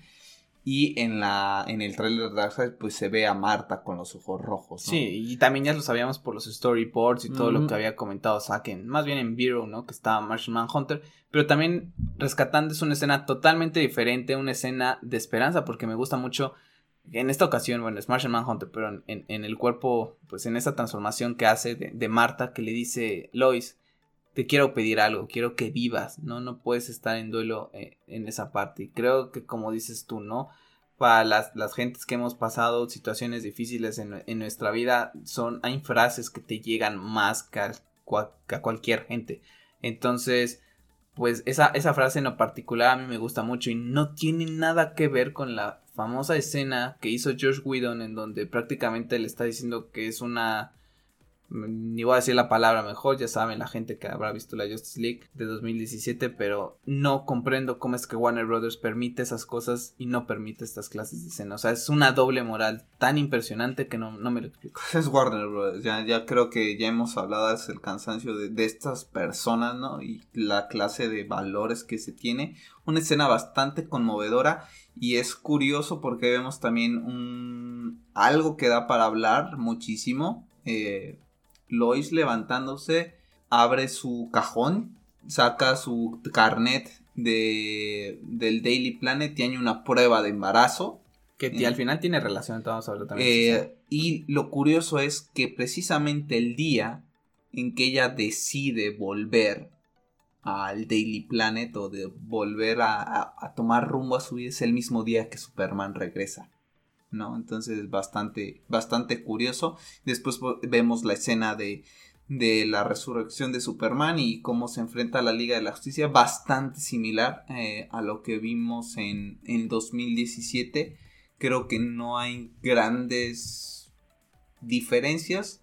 Eh, salvo que gracias por haber quitado, bueno, sabíamos perfectamente que eso era parte de Josh Whedon, y, pero el tema de Do You Bleed, eh, sí me preguntaba yo cómo iba a ser la interacción entre Batman y Superman en esta, en esta escena, ¿no? Creo que era de las pocas cosas que, que sí me quedaban muchas dudas de cómo iba a ser el primer contacto entre estos dos personajes en la versión de Zack, ¿no? Sí, una escena muy similar, ¿no? Aunque también hace sentido del por qué Lois está ahí, ¿no? Porque durante Exacto. el transcurso de la película vemos que va a ese, a ese lugar de memoria, ¿no? Que le hicieron a Superman y va ahí como que si fuera el lugar de su tumba, ¿no? Al final de cuentas Clark, eh, su cuerpo está en, Kansas, ¿no? Y ella pues va en Metrópolis ah, de manera como de honrarlo, ¿no? Y va ahí todos los días, tiene esta sí, por interacción. Eso tan rápido, ¿no? Claro, en, la versión del cine creo que aparece Alfred y es quien la, quien la deja porque ahí querían deshacerse de la Nightmare Scene y ya muy rápido querían hacer eso de que Lois Lane era la clave, ¿no? Y si no mal recuerdo, Alfred la, la lleva ahí, pero aquí tiene una, una naturalidad totalmente diferente, sabemos por qué está ahí, o sea, acababa de dejar el café a, a este policía que como dato curioso es Jimmy Olsen en las películas de Christopher Reeve, y bueno, pues lo tenemos ahí, Superman revive, está pues prácticamente desconcertado, ¿no? No sabe ni, ni dónde está, muy bien lo había dicho Arthur, ¿no? Que no quería revivirlo, que no quería revivirlo porque no sabes cómo iba a regresar, pues bueno, tenía razón en eso, regresa y no sabe muy bien qué onda, enfrenta a la liga y bueno, pues tenemos ahí una escena que también hablaremos más adelante en los contras, en lo particular personal. Y bueno, tenemos ahí a Superman pues prácticamente demostrando, ¿no? Que pues es ese, ese ser poderoso que puede con, con, la Liga de la Justicia, ¿no? Entonces, bueno, pues ahí después tenemos, como dices tú bien, a Batman, que también nuevamente muy inteligente, pues se sabe defender de Superman, ¿no? Nuevamente tiene la habilidad de poner su brazo cuando lo va a atacar con los rayos y bueno, pues ahí lo tenemos y prácticamente Lois Lane pues, pues hace que entre en razón y se van, ¿no? Sí, exactamente. Aquí nos vuelven a meter el tema de que Lois es la clave, ¿no? Y prácticamente es la que llega y, termina con eso. Y lo que me causa un poco de conflicto es por qué Batman tarda tanto en aparecer en, en, este, en, esta, en esta parte. ¿Dónde estaba, no? Porque no es que hayan pasado unos minutos. ¿Qué se quedó haciendo en la parte de abajo? O sea, yo entiendo que pues a Batman no lo vas a enfrentar contra Superman. Bueno, ya lo hizo y le ganó, ¿no? Pero ya ahorita ya no está en esa posición, ¿no? De ahorita Batman. Pero ¿por qué tarda tanto en aparecer? Eso me causa un poco de conflicto. Así es. Y bueno, ya después se va a la liga y ellos dicen, bueno, pues este se acaba de ir. Nosotros ya no podemos hacer más porque Steppenwolf acaba de venir por la caja madre. Y ahora sí tiene todos y va a generar pues la unidad con estas tres. Y tenemos que derrotarlo sí o sí. Tenemos ese sacrificio de Silence para marcar lo que es la caja madre que habíamos visto en el tráiler de aleluya, una escena emotiva, ¿no? Ahí me gusta mucho Barry también, ¿no? Cuando llegue como dice, está muerto y le dice, ¿qué? Me gusta la reacción, siento que es muy natural la de Barry, como de, ¿qué estás hablando, no? Y te dice, mi, mi padre ha muerto y no lo pude salvar, ¿no? Entonces, me gusta eso Aquaman, ¿no? Sintiéndose mal de, por nuestra culpa, acaban de matar a, a lo que es... Eh, a este, a este hombre y no hemos podido tener a Superman de nuestro, de nuestro lado, pero bueno, llega Batman y dice, ha reconocido a Lois Lane, ¿no? Prácticamente como diciendo, es prácticamente cuestión de tiempo para que pueda volverse eh, pues nuevamente ese Superman. todos, todos mostrando su lado humano y aquí ya vemos un Batman muy razonable, ¿no? Diciendo, bueno, pues tuvimos una baja, pero eh, yo veo aquí la, bueno, entre la esperanza y la razón, porque dice Lois Lane lo pudo eh, contener, ¿no? Entonces tarde o temprano va a volver, o sea, no... Pero me gusta mucho esa, parte de Aquaman que dices, ¿eh? Sí, a mí también me gusta, me gusta bastante. Creo que era como que a mí entre los, entre ellos cuando quieren revivir a Superman, creo que es la postura que creo que yo me pondría más a favor. Porque uno se está moviendo porque sabe que no puede vencer a otro, porque nunca ha visto este tipo de amenazas como es Batman, y porque ese sentido de culpa lo está carcomiendo, se lo, se lo viene diciendo Alfred. Por su parte, Diana creo que podría tener esa habilidad de poder vencer a Steppenwolf, pero bueno, sabemos que Superman es más poderoso que ella. Cyber y Flash pues son inexpertos y pues lógico que van a querer a Superman, pero Arthur también con esa experiencia que tiene y con ese poder dice, híjole, es que si lo tenemos de vuelta no sabemos qué, qué va a ser, ¿no? Puedes abrir esa caja de Pandora, ¿no? Pero bueno, lo, lo reviven y tenemos esas escenas de Clark con Lois en, en lo que es la granja Kent que también dan mucho más sentido a lo que vimos en la versión del cine pues hace que lo recuerdes, la música que acompaña, esa referencia, Clark jugando con la mariposa, que tenemos una escena de esa mariposa cuando él está de niño corriendo en la granja, entonces se me hace bonito esa, esa referencia. Bueno, después de eso ya tenemos a, toda la liga llegando a lo que es la, la baticueva, ¿no? Para poder organizarse bien, para buscar a través de los satélites esta caja madre que ha marcado Silas Stone y bueno, tenemos una escena que me encanta también cuando llegan a la baticueva y le dice Bruce Wayne a todos los demás, bueno, él es Alfred y yo trabajo para él. es como, me encanta, la base es que me encanta y la cara de Alfred también de, oh, no tenemos tantas tazas, ¿no? Prácticamente no tenemos invitados, lo, dejó muy claro al principio que un hombre que vive en, en su cueva melancólico, pues imagínate cuántas visitas recibe quitando a las chicas que lleva luego, ¿no? Como en Batman v Superman, pues no reciben tantas visitas. Y bueno, tenemos ahí esas escenas de, de lo que es Cyborg tratando de ayudarlo a que, que vuele la Flying Fox. Y bueno, pues ahí tenemos que localizan a las cajas madres y el nido de Steppenwolf. Y bueno, pues deciden a ir a enfrentarlo. Y nuevamente ahora sí tenemos esta escena en donde ellos idean un plan. Que también es así, fue cambiada en la versión del cine horrible, ¿no? Diciendo, pues creo que es en este momento en donde Aquaman dice que es muy guapa Wonder Woman, que está sentado encima del, de lo que es el, lazo de la verdad y queda como un, un collón, ¿no? Por así decirlo, un, un chico que tiene habilidades especiales, que luce como luce Jason Momoa y que salga con esas cosas es como, ah, ¿en serio? Aquí creo que me gusta más porque los vemos trabajar en equipo, han aprendido a que la primera vez que los enfrentaron cada quien fue por su parte, ahora es momento de este pues de esa unidad, ¿no? Que lo dice muy bien eh, Bruce en, el momento, ¿no? Nunca nos ha enfrentado a nosotros y nunca nos ha enfrentado unidos. Exactamente, ni, ni siquiera me acordaba de esa escena que estabas mencionando del, de que tenía el lazo y que estaba sentado sobre ni siquiera me acordaba. ¿eh? No, es terrible. Sí recuerdo que es distinta, pero yo no me acordaba específicamente de, esa escena, ¿no? Ya posteriormente pasamos a lo que es eh, la, pues ahora sí que la batalla, ¿no? Eh, ya comentarás tú el punto negativo respecto a Batman en, esto, pero tiene algunos detalles de Zack que me fascinan. El Batimóvil transformándose, creo que es brutal, eh, sacando algunas estilo de Sí, como protección. como protecciones es brutal esa escena. Vemos por fin la escena que se nos presentaron en los trailers donde Aquaman se... Sí, pues, lanza el, tridente, ¿no? No, no, cae en el... No, eso está en la versión de cine. ¿En el, en el Batimóvil? ¿Está en ah, no, no? ¿La, cuando está en el Batimóvil? No recuerdo. Pero eh, le vuelvo a decir, estás loco, Bruce Wayne. Dice, y esa escena me fascina. No recuerdo escena de 2007, según yo no, ¿eh? La verdad es que no recuerdo. Sí está esa, esa, y después viene, vemos, digamos que un pequeño momento de Wonder Woman salvando a, Batman. Ahí fíjate que sí me gustaba la escena donde ella sonreía y, y no es de Zack. vamos a ver, como les decía, en, en, la versión de blanco y negro a lo mejor hay escenas adicionales. Es lo que no recuerdo tampoco. No es que me gustara, es que la cara de Gal me fascinaba, me derretía en esa y, y me gustaba, ¿no? Que como que sonreía porque tenías esa, esa, que quieres esa relación de, de Batman y Wonder Woman y me gustaba así como que sonría de que, eh, te he salvado, eh, guapetón. me gustaba. Vemos como que una escena, bueno, vemos como escenas dándose a lucir un poco todos, ¿no? Prácticamente un poquito. y y Flash, ¿no?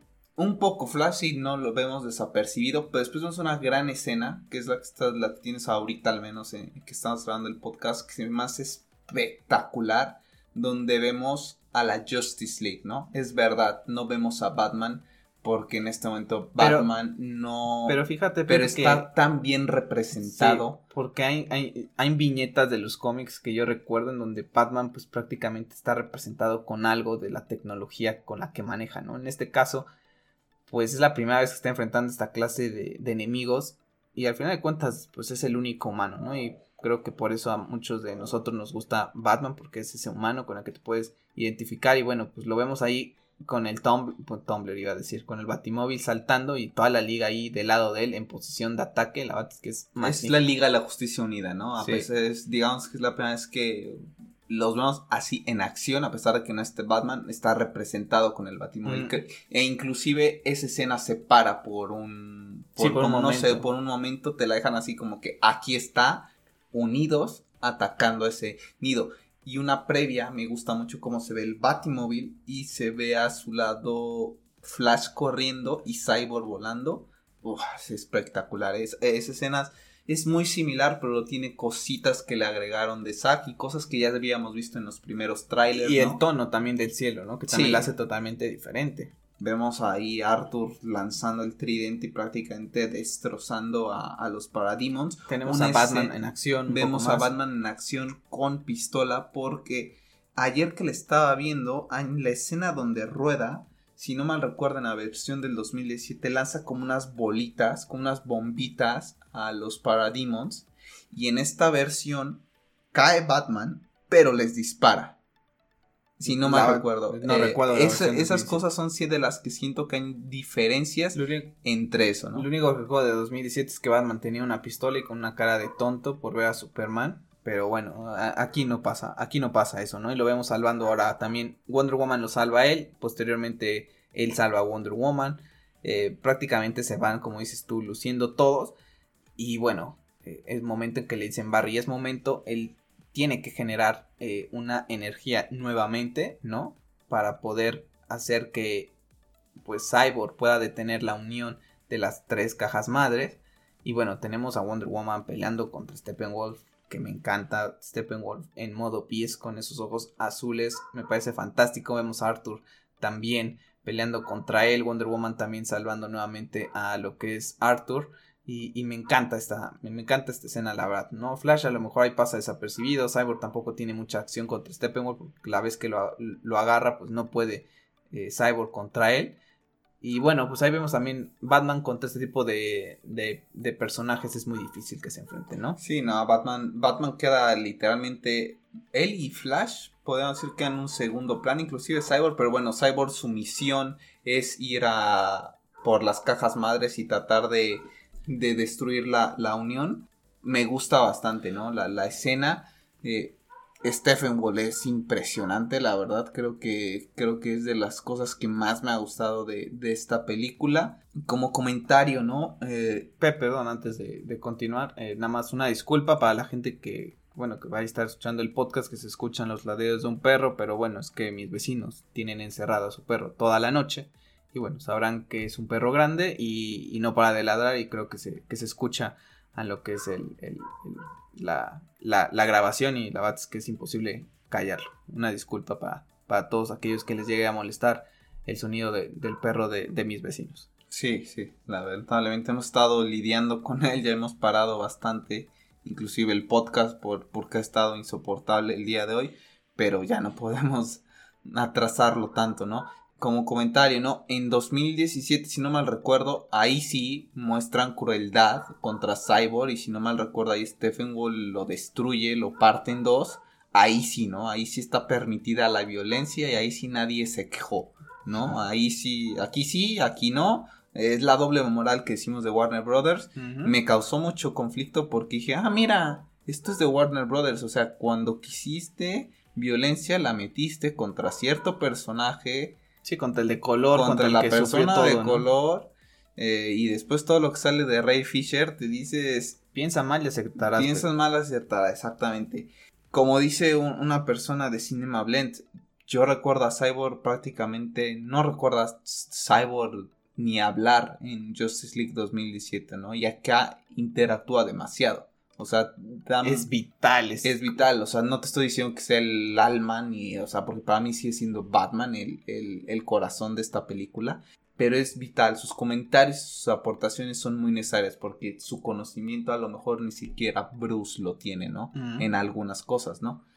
Pero me llamó mucho la atención cómo es que en estas cosas sí Warner y en estas no. Me, esa es la moral. Y bueno, pues tenemos ahí a la liga enfrentando a Steppenwolf. Steppenwolf está pues ganando nuevamente. Y cuando Barry tenía que, que llegar hacia lo que es eh, Cyborg, ¿no? Para poder... No, primero llega Superman. Así es cierto, llega primero Superman de una manera totalmente diferente a lo que vemos en, en 2017 porque llega con una frase tonta, algo de la justicia, si no mal recuerdo, con el traje completamente, este, pues negro, ¿no? Y bueno, tenemos ahí a Superman, pues uniéndose a lo que es la, la batalla. Y bueno, Superman, pues prácticamente hace ver a Steppenwolf mal. Y pues que creo que por eso tenía tanto miedo Steppenwolf de venir a la Tierra. Creo que ahí, Pep, nos queda de ver a ti y a mí esa parte. Siempre lo he dicho y, y es algo por lo que me cuesta mucho trabajo Superman cuando ves que es un dios que todo lo puede, pues prácticamente llega a él y le da unas hostias a Steppenwolf, que o Steppenwolf es muy debilucho, o Superman prácticamente con esa magnífica escena recargándose en el sol absorbe una cantidad de energía que no hay quien lo pare, pero quería que Steppenwolf le diera un poquito más, no sé, de lucha a, Superman. Prácticamente lo hace lo que él quiere. Sí, la verdad es que si de las cosas pasaron ya al final cuando hablemos de las cosas que no están, esta es una, ¿no? Superman lo hace ver tan fácil. ¿Cómo es que a Wonder Woman, que es uno de las pues personas también, también, prácticamente... Y Arthur igual. Sí, exactamente. Son súper poderosos. O sea, no estoy diciendo que estén al nivel de, de, de Superman pero no están a un nivel muy bajo. O sea, es que en verdad son seres, son prácticamente semidioses, ¿no? Le dan pelea. Y le dan pelea a Superman. Le pueden dar pelea al mismísimo Superman. Que batallen tanto con Stephen Wall y que Superman llegue y que prácticamente en un minuto también se acabe la pelea, creo que me decepcionaron. Yo creí que en esta versión de Zack Snyder íbamos a ver un poquito más y sobre todo por esa escena que se veía en el tráiler eh, donde Superman chocaba contra Stephen Wall. En realidad Superman ni siquiera está chocando, Superman lo está noqueando. noqueando. O sea, ni siquiera es un choque de puño, ¿no? Así de que yo creí que en la versión de Snyder íbamos a ver un poco más, inclusive de pelea de Wonder Woman y de Arthur contra Stephen Wall. Eh, y de Superman me lo imaginaba más, como dices tú, que si le plantara cara, o sea... Sí, como Doomsday se lo hizo. Exactamente, ¿cómo es posible que Doomsday sí te soltaba un golpe e inclusive te azota en un momento como papel también y que te quedas ahí como que así como que unos segundos de a ver, espérate, me, me, me, me recompongo? ¿Cómo es que Stephen Wall no prácticamente, podemos decirlo, no lo ni lo despeina a Superman? No me gustó para sí, a mí también me, me, decepciona porque en la versión 2017 también recuerdo que cuando llegó Superman fue como que se acabó la fiesta. Y aquí también, lo entiendo, de Superman. Pero me hubiera gustado un poquito más. Tampoco quiero que la escena dure mil, mil horas. Pero sí que le hubiera costado un trabajo a Superman. Yo creo que yo honestamente cinco minutos más.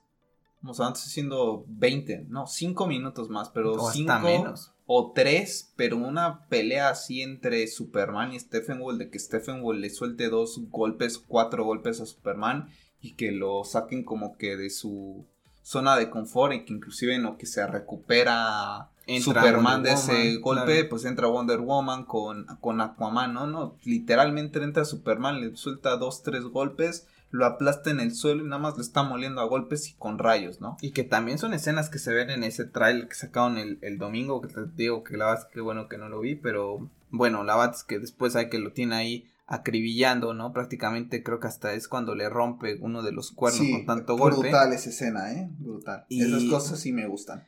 Y bueno, Barry falla, ¿no? Barry falla en lo que es eh, generar esa energía para llegar, para tocar a Víctor, hacer que las cajas madres no se unan. Y lo que les comentaba hace rato, en la escena visión de Cyborg, cuando vemos esa como explosión, la unidad logra unirse y el, se, después se ve como el mundo se vuelve pues prácticamente apocalipsis, ¿no? Porque es lo que nos dijeron, ¿no? Las cajas madres ayudaban a que el mundo que iba a ser conquistado se volviera de la misma forma de la persona que estuviera conquistando. Es decir, si Superman fuera a conquistar otro mundo, o una de dos, o se vería como Krypton por sus orígenes, o se vería como la Tierra porque es de donde viene él. Entonces, bueno, para que, se entienda un poquito qué es lo, cómo lo generan las cajas madres. Entonces, en esa escena vemos como eso.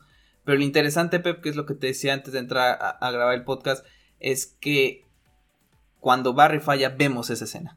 Y para mí esa es la clave del cuando se genera esa Nightmare Scene, en donde Darkseid gana. Entonces es muy interesante todo eso y después Barry falla se sana, ¿no? Se va sanando con esa capacidad que tienen sus células de regenerarse, porque es un personaje súper interesante, no nada más es que corre rápido como mucha gente lo conoce. Y se acuerda de las frases de su papá, que, que fueron muy claves y que por eso me gustaron, donde le dice tienes que crear tu propio pasado mismo, tu propio futuro. Y si hay una persona que puede generar su propio pasado y su propio futuro en el universo de DC Comics, es Flash.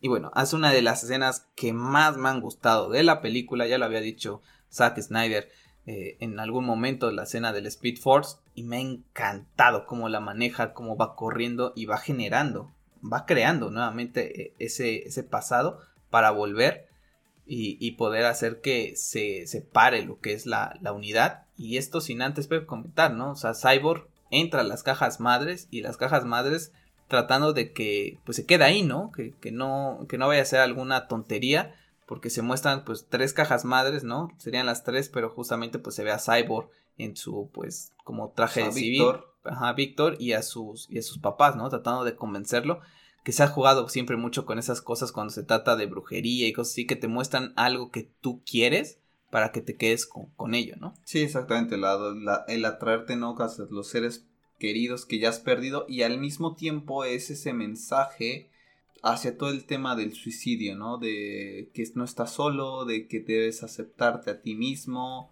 y todo ese tipo de cosas también se puede leer de esa manera que hay un guiño muy bonito todo ese tema de los problemas mentales, ¿no? De que te sientes solo, de que nunca te aceptas como eres y cuando lo dice, ¿no? Le dice yo me acepto como soy y no estoy solo, ¿no? Creo que esa escena es muy bonita. Yo creí honestamente que cuando falla, creí que iba a cambiar completamente la película porque dije, en la versión de Snyder, digo, en la versión de 2017, todo sale color de rosa. Y Snyder no es una persona que sea, que te muestre el mundo color de rosa.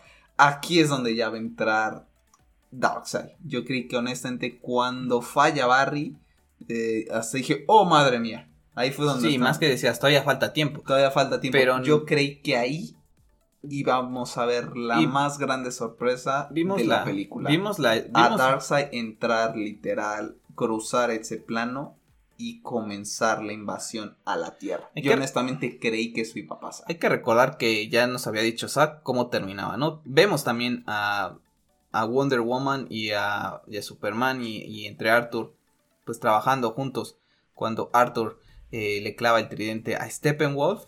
Después Superman le da un puñetazo, Wonder Woman salta y le corta la cabeza, como también nos había dicho Zack Snyder en Bureau. Y bueno, cae la cabeza de Steppenwolf ahí en Apocalypse, que también sabíamos que esta película terminaba, ¿no? De, de la Liga de la Justicia viendo a, a, a, Darkseid y, y, diciendo en la que nos hemos metido, ¿no? Pues hace referencia a Batman a eso. Sí. Yo, yo me imaginaba. Yo no, yo no creí que. que eh, perdón, Pep, yo no creí que fuéramos a ver a Darkseid llegando a la Tierra porque esa película era la siguiente. Yo creí que con, digamos que de las escenas que pudiera haber grabado eh, en, en ese transcurso del año, no te digo que una batalla completa, pero sí cruzar a lo mejor el umbral o llegar, yo creí que iba a ser una de esas pequeñas sorpresitas de que cierta parte del dinero se destinara a esa escena. Era, eh, yo creo que era imposible que lo hiciera porque esa, ese era el arco de la segunda parte. Entonces, no me sorprende, pero sí me gustó bastante, ¿no? Porque por fin vimos La verdadera muerte de Stephen, ¿no? una, Que- la primera. La, o les- como sí. eso de que el miedo y todo, no, si vimos la, la esa. ¿no? Y, y tenemos la primera vez que la Liga de la Justicia en live action ve a Darkseid. Sí, y se ve espectacular. Y aparte están todos, ¿eh? O sea, aquí no es de que uno estaba en un lado y todo, no, Sí. sino que Batman sí ya aterriza ahí prácticamente porque, pues Batman, no sé si en, en la parte en la de 2007 se queda como que siempre arriba cuando ve a Superman y sonríe. Acá baja ya, ¿no? Y ya ahí están todos, los, todos ¿no? O sea, Darkseid sabe perfectamente quiénes son sus enemigos en la Tierra. Sí, ya sabe quiénes son los que le impidieron a, a Steppenwolf generar lo que era la unidad para crear Apocalypse en lo que es la, la Tierra. Y bueno, pues ahí termina la película, ya salen todos, ¿no? Vemos a Superman dándole la mano a, a Batman, ¿no? Y con esa amenaza que saben de que, ops, pues sí, vencimos a este, pero pues, tendremos que seguir unidos porque esto no termina acá, ¿no? Y bueno, tenemos ya lo que es el epílogo, eh, tenemos a pues a Cyborg, ¿no? Escuchando un mensaje que le había dejado su papá, un mensaje muy bonito y esperanzador. Que prácticamente yo honestamente lo veo como un mensaje de saca a su hija. Tenemos a... La verdad es que no, no lo he visto de esa, de esa manera. Cuando la vuelvo a ver, lo, trataré de verlo como dices para ver si, si es así. Tenemos también lo que es eh, Barry, ¿no? Consiguiendo el tra- su trabajo de, criminalista, ¿no? Que le va a decir a su papá y el papá feliz de la vida. Arthur, que queda muy bien con lo que íbamos a ver en, en Aquaman, ¿no? Cuando llega nuevamente a ver a, su papá, pues genera un poco más como que esa relación entre que ya sabe quién es Mira, ¿no? Que, que la ayudó, está Bulko. Vemos a Batman en esa escena, ya hablaremos ahí ahorita en los contras, pero que yo creí que iba a ser un poquito más.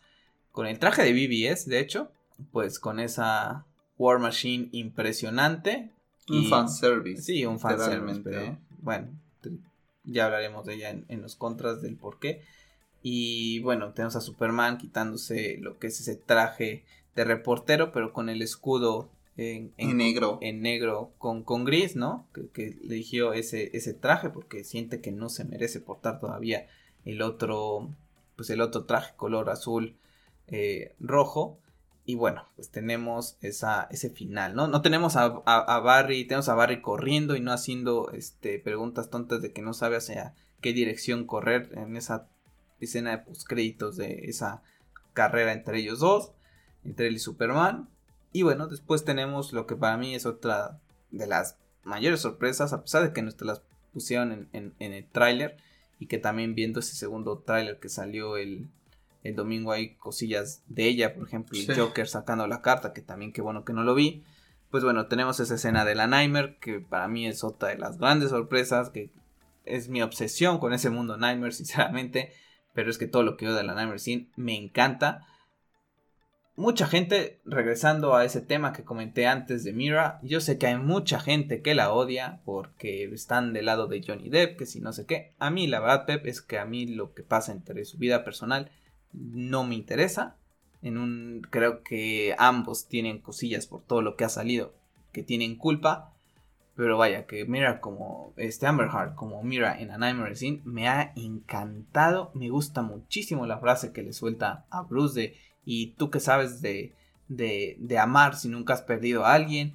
Y es como, no sabe toda la, la historia de lo que es detrás de, de Batman. Y después aparece el Joker con esa risita que te pone nervioso y que le dice, oh, pescadita o algo así. Le dice, ¿cómo no vas a ver que ha perdido? Si ha perdido un padre, ha perdido una madre. Se voltea a Batman y le dice, cuidado con lo que vas a decir siguiente. Y le dice a un hijo adoptivo. Y es, es una escena brillante porque, a pesar de que dura muy poco, es una historia que te cuentan 20 años de historia entre estos dos posiblemente o 10, 15 años, los que quieras, pero tiene una historia muy grande que en otras iteraciones no hemos visto cuando se enfrenta Batman y Joker. Y aquí sí, aquí le puedes hablar acerca de que ya perdió a su madre y a su padre porque este Joker ya llegó a la conclusión y ya sabe quién es su Nemesis, sabe que es Bruce Wayne. Entonces se puede... Inclusive lo menciona, le sí, le dice Bruce.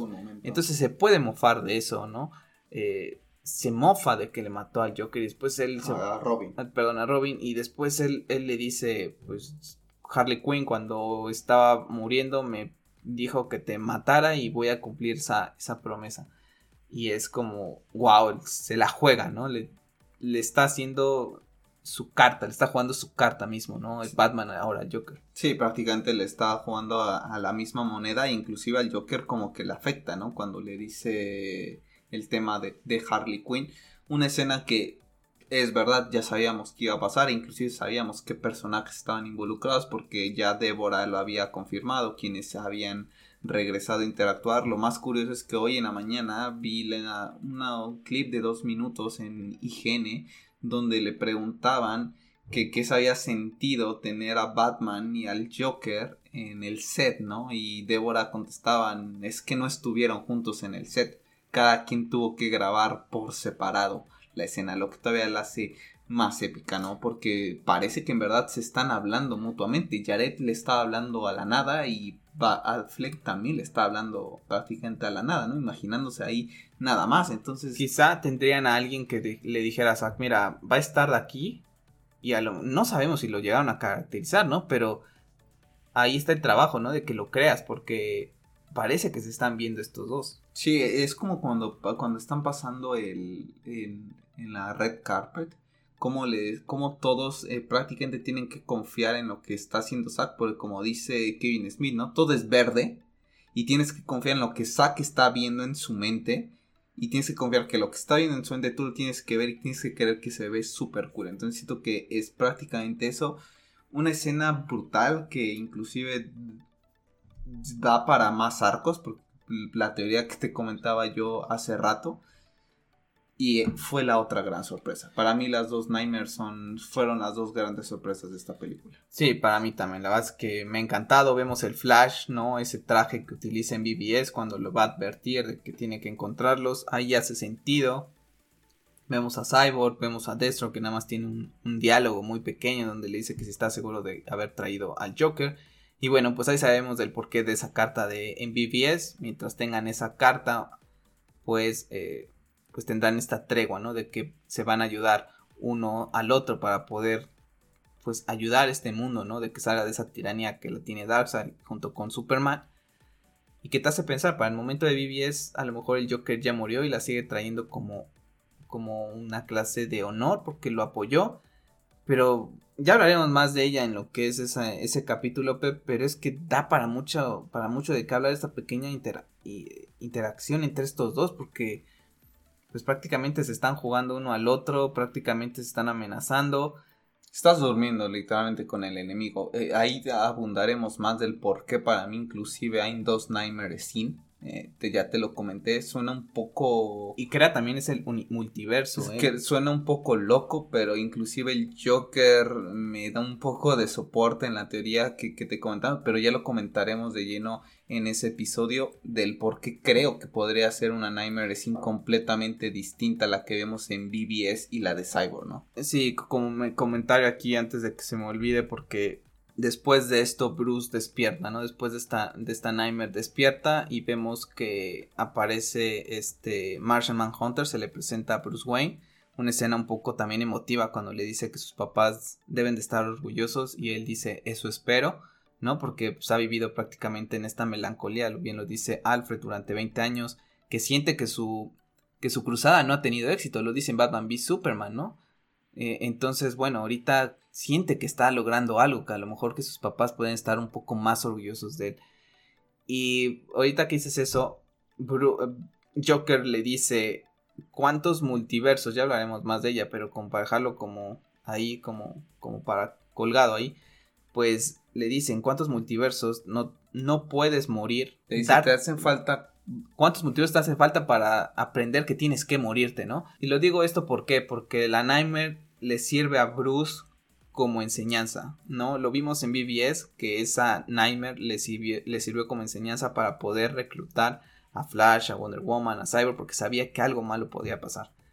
En esta le está diciendo acerca de que tiene que morir, le está dando ese, pues como adelanto, ¿no? De que, ¿por qué no te das cuenta de que para el Joker a lo mejor Batman es la clave, ¿no? Aquí, ah, y aquí entran en juego muchas teorías que ya tocaremos, pero inclusive el Joker está al tanto de cuántos multiversos existen. Está esta, esta, escena, y lo habíamos dicho ya antes de, antes de ver esta película, quedaba para mucho. Creo que ahorita te abre las puertas para un debate interminable y este diálogo de un minuto, dos minutos es te dejan unas dudas y unas teorías impresionantes y le dice prácticamente es que no tienes ni siquiera el valor para ir a morir. Dice, ¿cuántos multiversos tienes que destruir, no? Porque no tienes el valor de morirte. ¿Cuántas veces dejaste que un niño hiciera el trabajo de un hombre con referente a Robin? Y lo, lo, comentaba esto, ¿por qué? Porque al final sabemos que Bruce Wayne se sacrifica.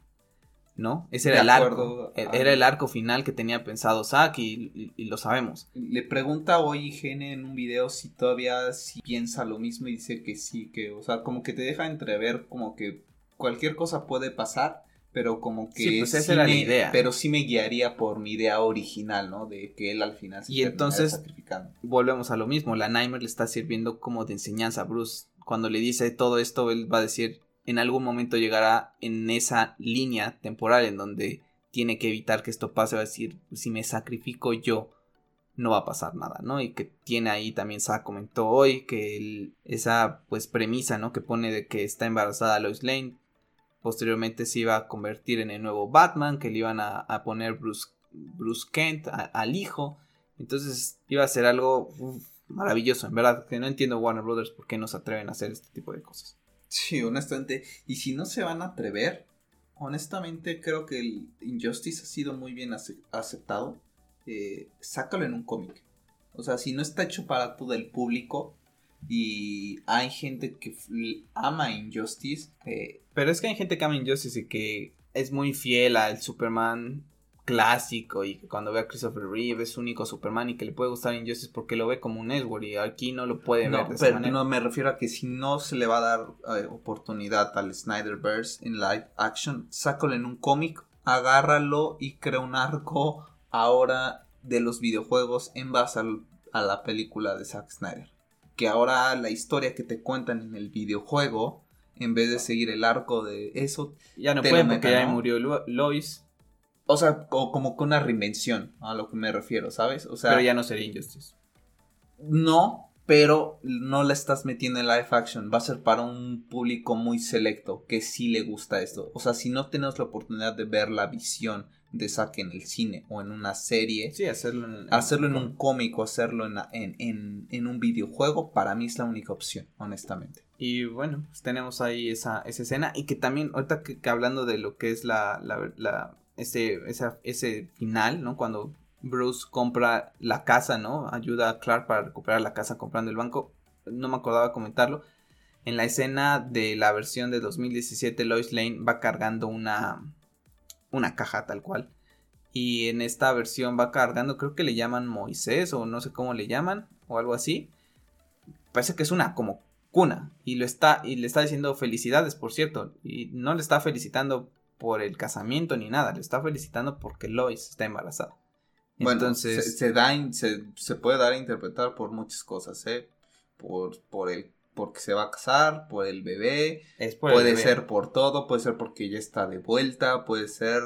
Para mí es por el bebé y no cabe duda porque está ahí y el mismo Zack en IGN lo comentó que si se, si se fijan está esa parte de que está haciendo como el pre de que Lois está embarazada y por ahí leí en Twitter que creo que estaría embarazada más o menos de un mes. O sea, lo que ha pasado entre Batman v Superman y, y lo que es Justice League pues es prácticamente nada.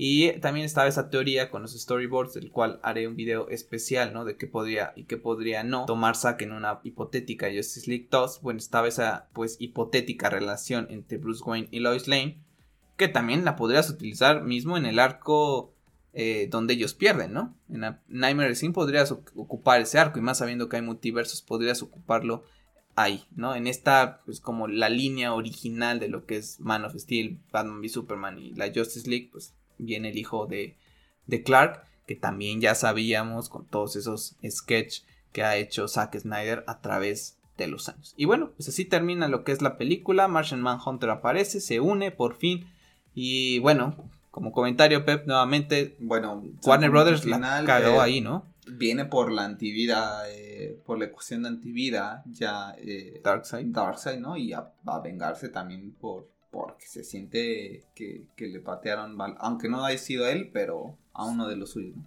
No, porque ya es, la segunda vez, ¿no? Que le patean el trasero aquí en la tierra. Ahora uno de los suyos y la vez pasada a, él en, en, general, ¿no? Pero bueno, viene a él y Martian Manhunter dice, pues me voy a unir ahora sí a ustedes porque, bueno, pues he estado mucho tiempo en la oscuridad, ahí pues, tratando de hacer lo mío de alguna otra manera, ayudando a la humanidad.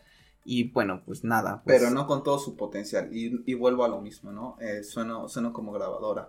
Nuevamente te muestra personajes que tienen un potencial y son, pues, son, al fin y al cabo son héroes, pero se esconden, ¿no? Eh, todo el viaje del héroe yo creo que lo tiene pensado para todos, literalmente.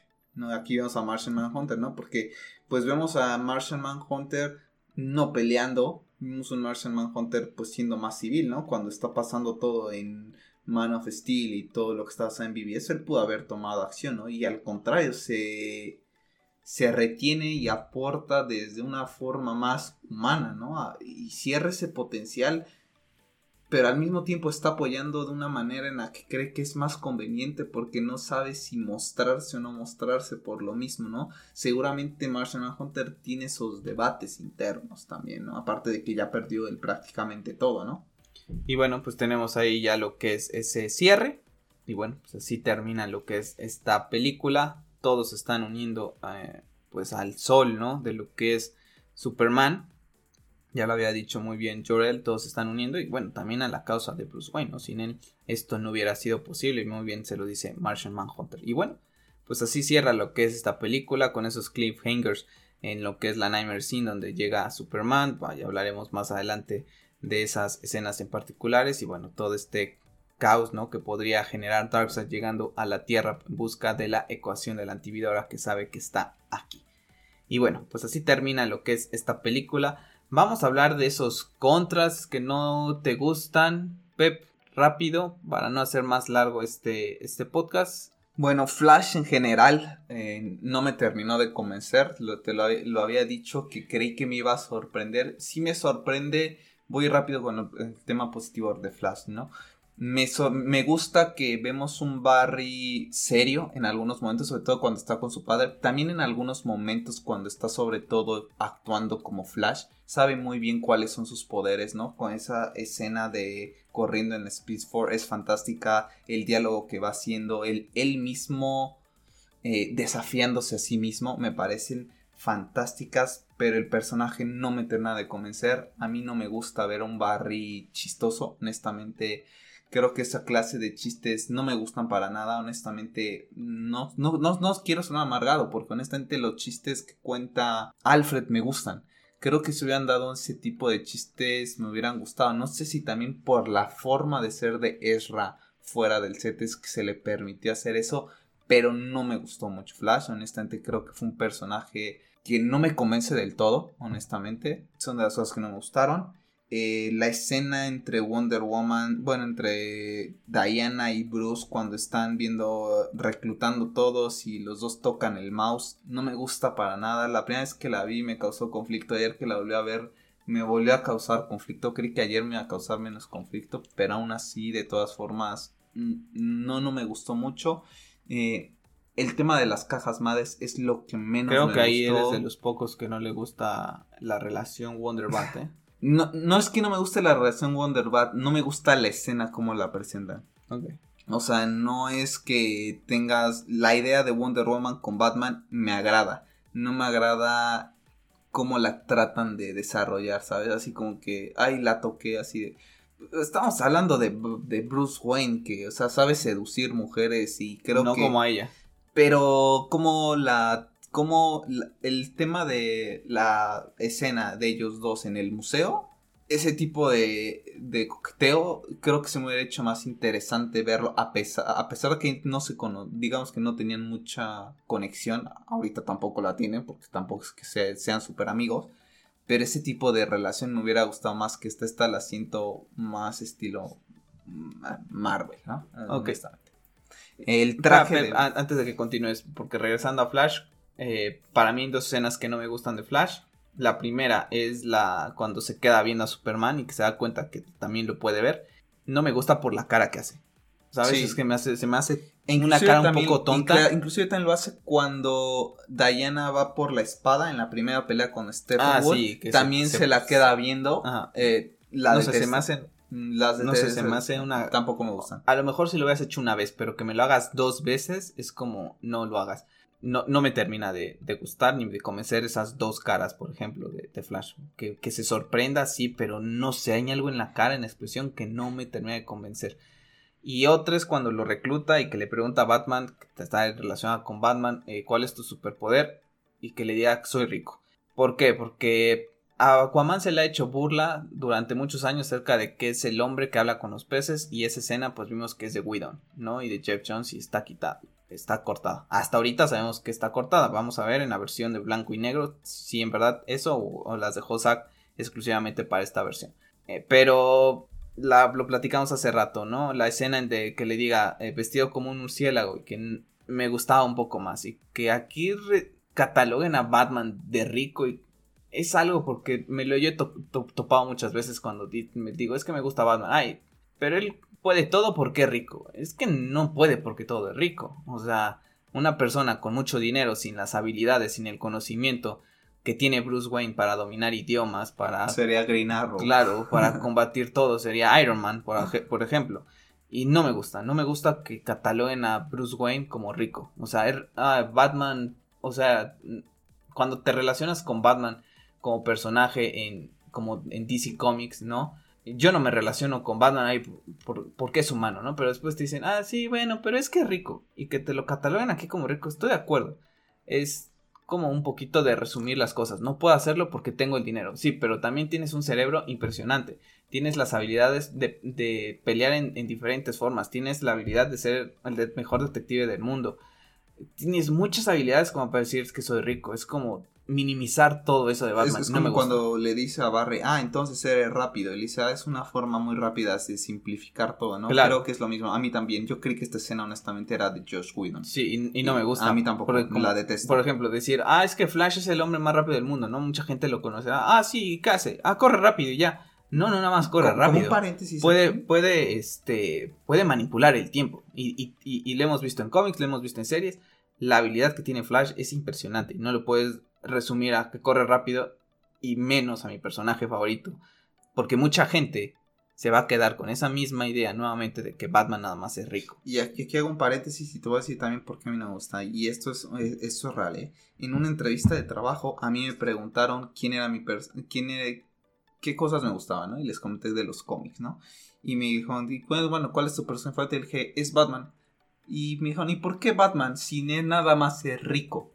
Eso ah, y ahí es voy, ¿no? Por eso, por eso ahí voy y también por eso a mí no me gusta. Porque yo esa experiencia ya la vi personalmente. Eh, no me gusta para nada que se le tache a rico. Es verdad, muchas de sus posibilidades se le dan por ser rico. Porque podría ser la persona más inteligente del mundo. Tener todo el... Eh, saber todo de artes marciales. Pero si no tiene el dinero, pues no podría desarrollar esa tecnología. Estoy completamente de acuerdo, pero no, se resume a eso. Exactamente, no se resume a eso, porque Batman no nace por ser rico, Batman nace por una tragedia personal de perder a sus padres y combatir la justicia. Entonces, a mí nunca me ha gustado eso, ¿no? También. A mí esas dos, esos temas de Flash son los que los tengo ahí como, como los contras. Sí, te sigo, sigue con tu eh, el, tema de las cajas madres eh, se me hace muy incoherente que Stephen Wolf, bueno, en general Darkseid y todo su equipo, pues vienen a la Tierra, encuentran todo lo que necesitaban, son derrotados, son humillados, Darkseid prácticamente muere, pierden las cajas madres y después no saben ni qué onda de dónde están las cajas madre. Me causa un conflicto terrible ahorita tú ya darás ahorita unos comentarios, pero se me hace terrible. ¿Por qué? Y ahorita lo dices tú. Teniendo el conocimiento que tienes, los años ya de conocimiento que tienes, oye, ¿cómo se te va a olvidar un fracaso? tan grande en el que estuviste a punto de morir. Ese planeta lo tienes marcado en el mapa, inclusive en la época vikinga lo tienes marcado en el mapa y si no lo tienes marcado en el mapa lo tienes marcado en las coordenadas de tu nave y ves y buscas y dices ¿Cuál fue del planeta? ¿En qué últimos planetas estuvimos? No, pues en este y en este. ¿Y dónde queda? No, pues en esta parte y en esta parte. Ah, bueno, pues entonces vamos a regresar porque ahí dejamos las cajas madres se me hace muy incoherente. Sí, a mí también. Bastante incoherente. A mí también se me hace incoherente porque se supone que cuando Stepe, Darkseid llega a la Tierra y marca eso, se supone que es la ecuación de la antividad. Exactamente, aparte. Porque toca hasta la Tierra, que lo vuelve a hacer Steppenwolf después que están tocando la Tierra. Y entonces las cajas madres comienzan esa unidad y comienza también él a obtener lo, que iba a ser la ecuación de la antividad, o al menos así lo, lo entiendo yo. Y después, como dices tú, ¿qué pasa? Que después te está buscando por toda la galaxia, pues esto, ¿no? Lo está buscando. ¿Acaso se les olvidó después de ese golpe que recibió Darkseid? No se acuerda de nada. Pero o las cajas madres o las, las cajas madres eran como su GPS y funcionaban como diciéndole, pues mira, entre todo el multiverso que a lo mejor Darkseid sabe, pues esta era la tierra en que la tenía. No sé, vamos a hablar más de ello en, lo que es a mí me gustaría... esos videos, pero es, sí, esa es, un poquito de incoherencia, ¿no? Si alguien que llegue a escuchar esto le encuentra un poquito más de, coherencia, que nos los comparta, ¿no? A lo mejor a Pepi y a mí ahorita se nos ha ido, pues sí te queda esa pequeña duda, ¿no? Bueno, en el podcast que escuchamos eh, también comentan esto, ¿no? Porque yo también creí que era una cosa nuestra, pero también lo comentaron, que también se les hizo un poco incoherente. A mí honestamente, si no se aclara, sí me gustaría que, que Snyder lo aclarara tenías Pep también del no te gusta el traje de Batman no no no no, detesto el traje de Batman. Honestamente no sé por qué no se usó el de BBS no me gusta para nada como luce el traje de Batman. Nada nada. Es una de las cosas que menos me gusta. Y aquí entro rápido y creo que aquí estás de acuerdo conmigo. Nos quedamos con esa escena de Batman que al menos podemos malinterpretar o nosotros nos generamos expectativas de que supuestamente nosotros entendíamos que Batman iba a tener una escena, pues entre comillas, bastante oscura, combatiendo paradigmas. no yo así le entendía, No sé dónde quedó, inclusive tú y yo le estábamos relacionando con la escena de donde vemos el War Machine, creíamos que esa escena estaba ligada a esa escena. No sé si nosotros la entendimos mal, pero son de las cosas que me quedaron como que un sabor frío, ¿no? Aquí fueron más expectativas, hablando de la escena de Batman combatiendo paradigmas. Pero, es que no es tanta expectativa, porque yo es que yo recuerdo que Zack había dicho que lo íbamos a ver encontrar un, nido de Parademons y que iba a ser terrorífico. Y cuando vimos la War Machine, de hecho cuando yo hice el, el video acerca de lo, lo, que posiblemente pasaría en cada capítulo en ese primero de Batman, yo creí, ¿no? Que Batman primero encontraba ese nido de paradigmas y decía, oh Dios, ahora sí que ya llegó el estado que me había dicho Luthor y tengo que ir a buscar a, los demás. Y no voy a poder. Ajá, y no va a poder. y de ahí se genera entonces de que los encontraba con el traje de BBS y te dan la explicación del por qué comienza utilizando otro traje, ¿no? Que está un poquito más táctico y después usa el, el otro traje que tampoco tiene sentido ¿no? Yo lo, escuchaba también hoy con Mike Aranowski, que también compartía esa opinión, que decía que esperaba que Zack en su versión le diera un sentido del por qué usa los, los, los gogles o por qué utiliza esta armadura. Sabemos que le costó trabajo, ¿no? Pero creo que no la necesitaba así tan, tan fuerte ese traje ya tan táctico al final de la película, sinceramente. Los, los gogles yo creí que en algún momento se iban a aprender, los iba a utilizar como para escanear algo y iba a ser ese, pues como huevo de Pascua, los ojos blancos de, de, los cómics, de la serie animada, no lo hace, ni tampoco vemos alguna escena que él esté viendo, detectando algún calor con ellos. No, no le encuentro sentido y también concuerdo contigo. No me desagrada el traje que usa Batman durante la mayoría de la película, pero nunca voy a entender por qué quitaron el de Batman y Superman, porque en esa escena final con la War Machine ya trae ese traje de, de Batman y Superman, que a mí en lo particular me gusta muchísimo más. Sí, para mí prácticamente son de, son de las cosas que, no me tienen a gustar. Y por último, eh, la superioridad de Superman, eh, al igual que en la versión de 2017, no me gusta para nada. O sea, prácticamente llegó y destrozó a, a Stephen Wall de dos golpes. Honestamente, yo me esperaba, como lo comentamos hace rato, una pelea mínimo que le soltaba cuatro o cinco golpes este Stephen Wall, ¿no? Es que prácticamente ni siquiera le pega, o sea, no, no le hace nada, ¿no? no me gustó para nada, honestamente, y los otros combaten, o sea, les cuesta un trabajo impresionante Stephen Wall, ¿cómo es posible que Superman llegue y lo destroce en cinco minutos? No me gustó para nada. estoy de acuerdo que le tenía miedo y por eso no había venido a la Tierra, ¿no? No había, ya no hay ningún... Este, pero, no Kryptoniano ni Lantern, pero que le costaron, no, no es que Superman lo, lo, iba a iba a derrotar, pero que le costara un poquito más, o que Steppenwolf le diera un poquito más de, de pelea, al final de cuentas, tampoco es que sea un ser muy inferior ante él. Exactamente, estamos hablando de seres que han conquistado mundos enteros, que los han destruido prácticamente, o sea, no estamos hablando de cualquier persona, pero que no le haya soltado ni un golpe a Superman y que ni siquiera lo haya botado al suelo y que Superman se haya como que así como lo hizo Doomsday en BBS, me causa en verdad bastante conflicto, ¿eh? Sí, y bueno, algunos pros, ¿no? Destacar, ¿no? Muchas cosas. El regreso de Superman, su primer vuelo con las palabras de Jorel y de su papá, creo que es sublime.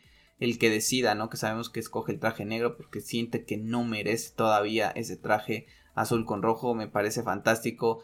La escena esa en, en pues recargándose, ¿no? En el, en el sol es, es, fantástica. Nuevamente la música que acompaña es, es fantástica. Yo tengo en pros eh, algo que te comentaba acerca del desarrollo de Bruce Wayne, acerca de las promesas, porque si bien no es un personaje que tenga tanta fe en los cómics, tampoco hay momentos en que llega así a tener, y aquí creo que se excede un poquito más, ¿no? Cuando le dice, me muevo por la fe, Alfred, ¿no? Porque hasta Alfred creo que ya tiene esa, como diría el en BBS tengo esa ciudad gótica en mí, ¿no? Que le dice, ¿por qué te mueves tanto con esta... Pero bueno, se, mueve con esta, con esta fe que, que ha renacido, por así decirlo. Pero me gusta mucho acerca de esas promesas porque desde Batman v Superman habla acerca de ellas. En Batman v Superman le dice a Alfred, hemos visto de qué valen las promesas. Cuánta gente queda buena, ¿no? Y como que diciendo cuánta gente cumplió la promesa, ¿no? Y cuando Alfred le está diciendo acerca de por qué sigues con esto y por qué sigues con esto y por qué sigues con esto si no puedes, él dice, eh, yo hice una promesa y yo no soy la clase de personas que la cumple. Digo que no la cumple, ¿no? Y, me gusta esa parte y después lo vuelve a ver en A Nightmare 5 cuando le dice al Joker, le hice una promesa a Harley Quinn y te voy a matar cuando lo pueda. Y me gusta esa parte porque a lo mejor no tiene sentido ninguno que lo haga, pero para mí lo relacioné con eso porque habla de las promesas desde BBS y lo vemos como va evolucionando. Cae en una oscuridad total, ¿no? En Batman v Superman. Y aquí recupera una, una fe hasta un poquito que dices tú, la lleva un poco más a ese extremo, ¿no? Y que posiblemente en su película en solitario si hubiera existido, iba a volverlo a dejar en obscuridad Destro, porque lo iba a tratar mal sabiendo quién es. Supuestamente en la película de Batman iba a matar a Alfred. ¿No? Sí, porque se, rumoraba que, Alfred podría... Y le iba a volver a, regresar a esa oscuridad. ¿no? Entonces lo pueden regresar o inclusive regresarlo, hacer que ya dejara de guiarse tanto por la fe y más por la razón, ¿no? Simplemente, o sea, ya cumplí parte de mi, de mi trato, ya reuní a esta, a esta gente extraordinaria en caso de una invasión. Ahora ya regreso a ser un poco más lo que era antes de, de toda esa oscuridad pero sin dejarla de lado, ¿no? Pero me gusta mucho su desarrollo, en verdad que me ha gustado bastante por esa parte y la parte final donde dice que espera que sus papás estén pues orgullosos de él y también lo que lo que lo que Luna BBS en BBS dice esto es quizás esto es lo único que haga que valga la pena, ¿no? Cuando le dice a Alfred y por fin lo ha logrado. Para mí yo sé que Zack dice que como dices tú también hace rato Cyborg es el corazón de la película. Para mí, Batman tiene un papel muy, muy importante en lo que es esto. Sin él, la liga no se hubiera unido. Si él, sin él no hubiera pasado. Y creo que es una pieza clave, ¿no? Por nada. Él es el que nos los muestran en el Nightmare, digo, quitando que es Batman, es el que más llama la atención. Por eso es el que dice las frases, ¿no? Porque inclusive estaba escuchando el tráiler y creo que el, la frase que hice en un tráiler de quisieron dividirnos por mucho sí, tiempo. Es él. No, o sea, dice eh, no la no, pero no aparece en la película. Sí, sí aparece en la película. Sí, sí. Se lo dice a Alfred cuando están en el avión. Mm, ya, ya iremos desmenuzando más. Por eso te digo, es que hay muchas cosas de qué hablar. Y, pues en este podcast no nos va a dar tiempo, ¿no? Por ejemplo, la escena esa final entre Lex Luthor y, y Deathstroke, ya hablaremos más de ella adelante porque también da de mucho de qué hablar y que es totalmente diferente a lo que vimos en, en la versión del cine. Y bueno, otras pros, Pep, Darkseid sin duda alguna, ya hablaremos más de Darkseid, creo que se la lleva. Creo que Wonder Woman también, después del mal sabor de boca que nos dejó este, Wonder Woman 1984, creo que es un, es un pro total. El, el soundtrack es maravilloso, muy bueno el soundtrack. Y la verdad es que, la verdad es que tenemos muy, muy pocas cosas que quejarnos, muchas de ellas, por ejemplo, el traje de, el traje de Batman, pues eso es más gusto, ¿no? Hay mucha gente que a lo mejor le pueda gustar eso, no tiene nada que ver con la película. El tema de la, de la escena de de Batman con los Parademons en ese nido. Pues, nosotros interpretamos mal a Zack y la, esa visión, o más bien esa escena es cuando ellos combaten juntos a los Parademons, que puede ser, y nosotros lo entendimos mal.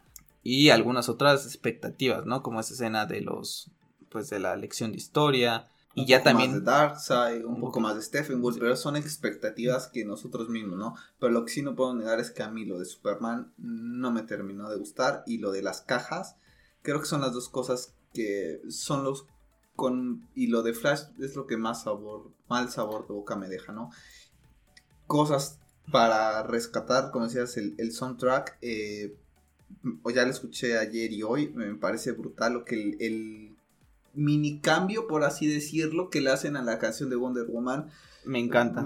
Es brutal, o sea, en verdad no puedo con, eso. Creo que honestamente, te, soy sincero, me gusta más que la original. O sea, honestamente, si me tuvieras que elegir, oye, en Wonder Woman 3, ¿cuál quieres que aparezca? Escogería este. En verdad es que hasta el tonito ese de, de las voces cantando lo relaciono mucho con ese tipo de, de, cultura. Entonces, honestamente, me gusta mucho la película en sí cumple con las expectativas, es lo que queríamos ver, cumple con un villano a la altura que creo que ahí, creo que es la base, honestamente, eh, entre las, las Nightmare Sin que le da continuidad a BBS y un villano que nos presentan su verdadero motivo, un motivo coherente del por qué está acá, quiere redimirse por haber traicionado. Y varas por haber traicionado a Darkseid posiblemente y querer ocupar el De eso vamos a hablar muy bien, de eso vamos a hablar eh, en ese eh, capítulo porque también da de mucho de que hablar del tema de, de Steppenwolf. De Steppenwolf,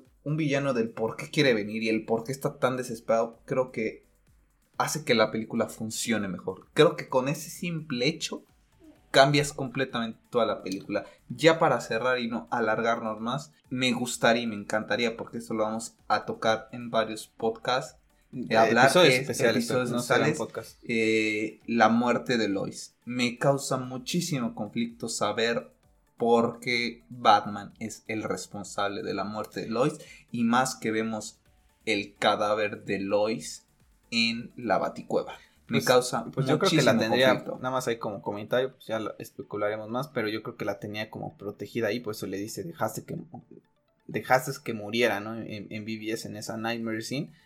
Y bueno, vamos a, hablar mucho de, de, ello. Como les digo, vamos a tener pues ya bonus, ¿no? En lo que va a ser Spotify, Google Podcast, Apple Podcast, acerca de cada capítulo especial, porque nos quedan cosas de qué hablar, escenas de qué hablar, la verdad que pues, son cuatro horas de pura Zack Snyder y sabemos que hay muchísimas cosas. Del Joker podemos hablar creo que como dice Pep y de la Nightmare capítulos y capítulos tan solo de eso. Así que bueno pues vamos a ir hablando de ello más adelante. A Jared se le podría dedicar un, especial eh, honestamente. Y hoy tuiteó eh, a Zack Snyder.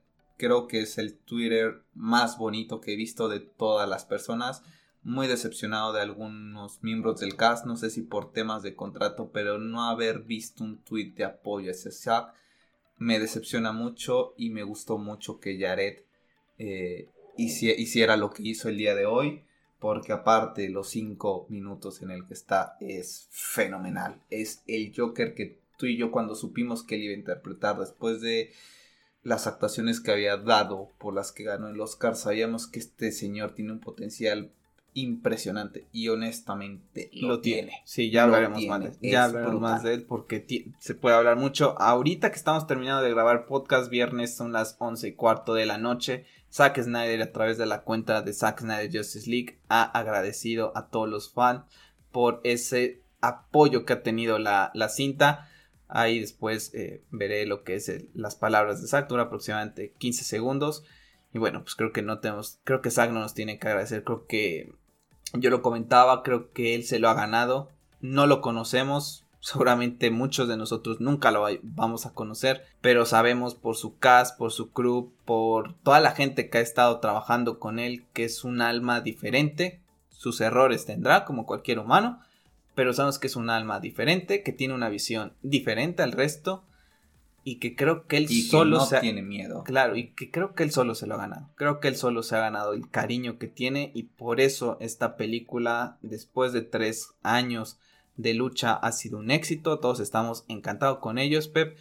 Vamos a cerrar así el, este, este podcast especial y nada más para que me digas calificación que le das. Yo te puedo decir que hoy preguntaron en la comunidad de Zack Snyder Justice League Hispano Calificación 10-10 Masterpiece, 9-10 no me acuerdo cómo la... Lo, no, no me acuerdo ahorita muy bien cómo lo catalogaron ahí en el grupo, a los cuales les mando un saludo, un abrazo para todos aquellos del grupo que lleguen a escuchar el podcast. Yo la catalogué sinceramente con... No recuerdo si no fue... Pusieron 9.5 sobre 10 o 9 sobre 10. Una de esas dos.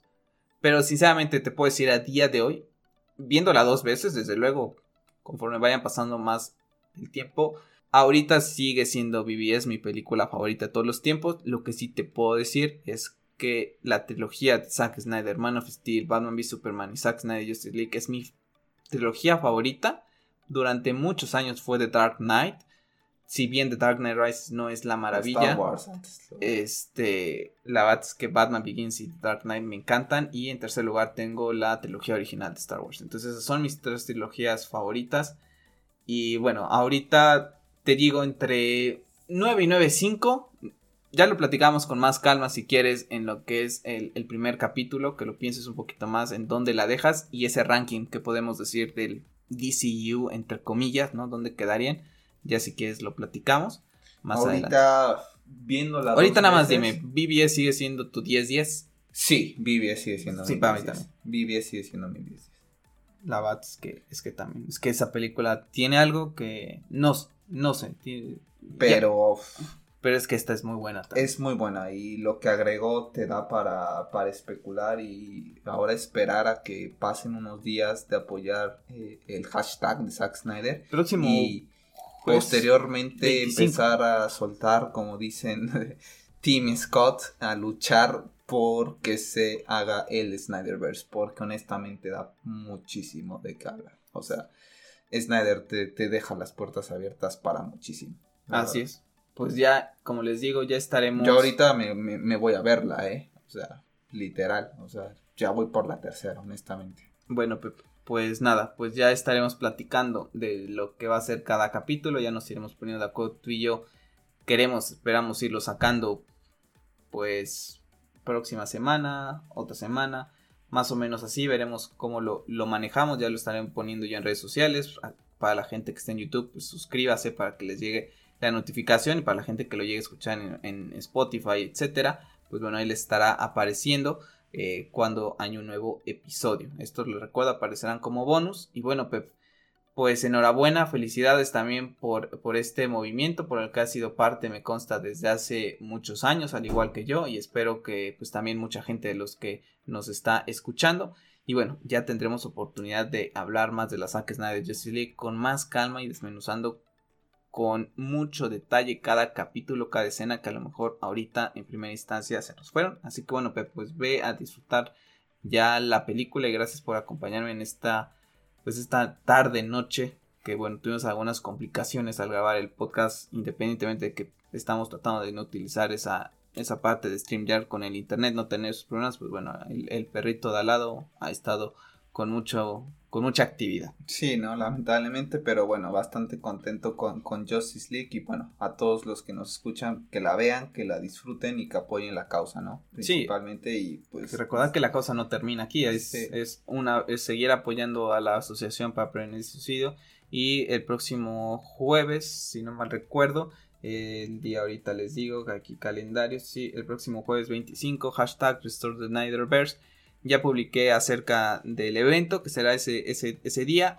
En la semana iremos conociendo más detalles a qué hora se irá organizando el evento alrededor mundial. Y bueno, yo creo que con el anuncio de Zack agradeciendo, yo creo que, como le dice Bruce Wayne a Alfred, fe, Alfred, fe, podemos tener fe de que ojalá, Podamos tener más. Me gustó mucho el Twitter que, subiste hace rato, nada más ya para cerrar, eh, a lo mejor no tanta fe, lo ponen, eh, en algún meme lo llegué a ver que le dicen Snyder Bears y viene Zack como que, ¿cómo crees, no? Y, y todos los fans le dicen fe ten fe, Zack, ¿no? Pero vamos a el que pusiste tú, eh, de hagamos un trato Warner Brothers. Ah, no, se lo puso a Jason Killer, ¿no? Haciendo referencia al trato entre el Joker y Bruce Wayne. Bruce Wayne me gustó bastante porque sí, aparte le pones la imagen. Eh, yo creo que va a suceder, ¿eh? honestamente van a ver que es un éxito.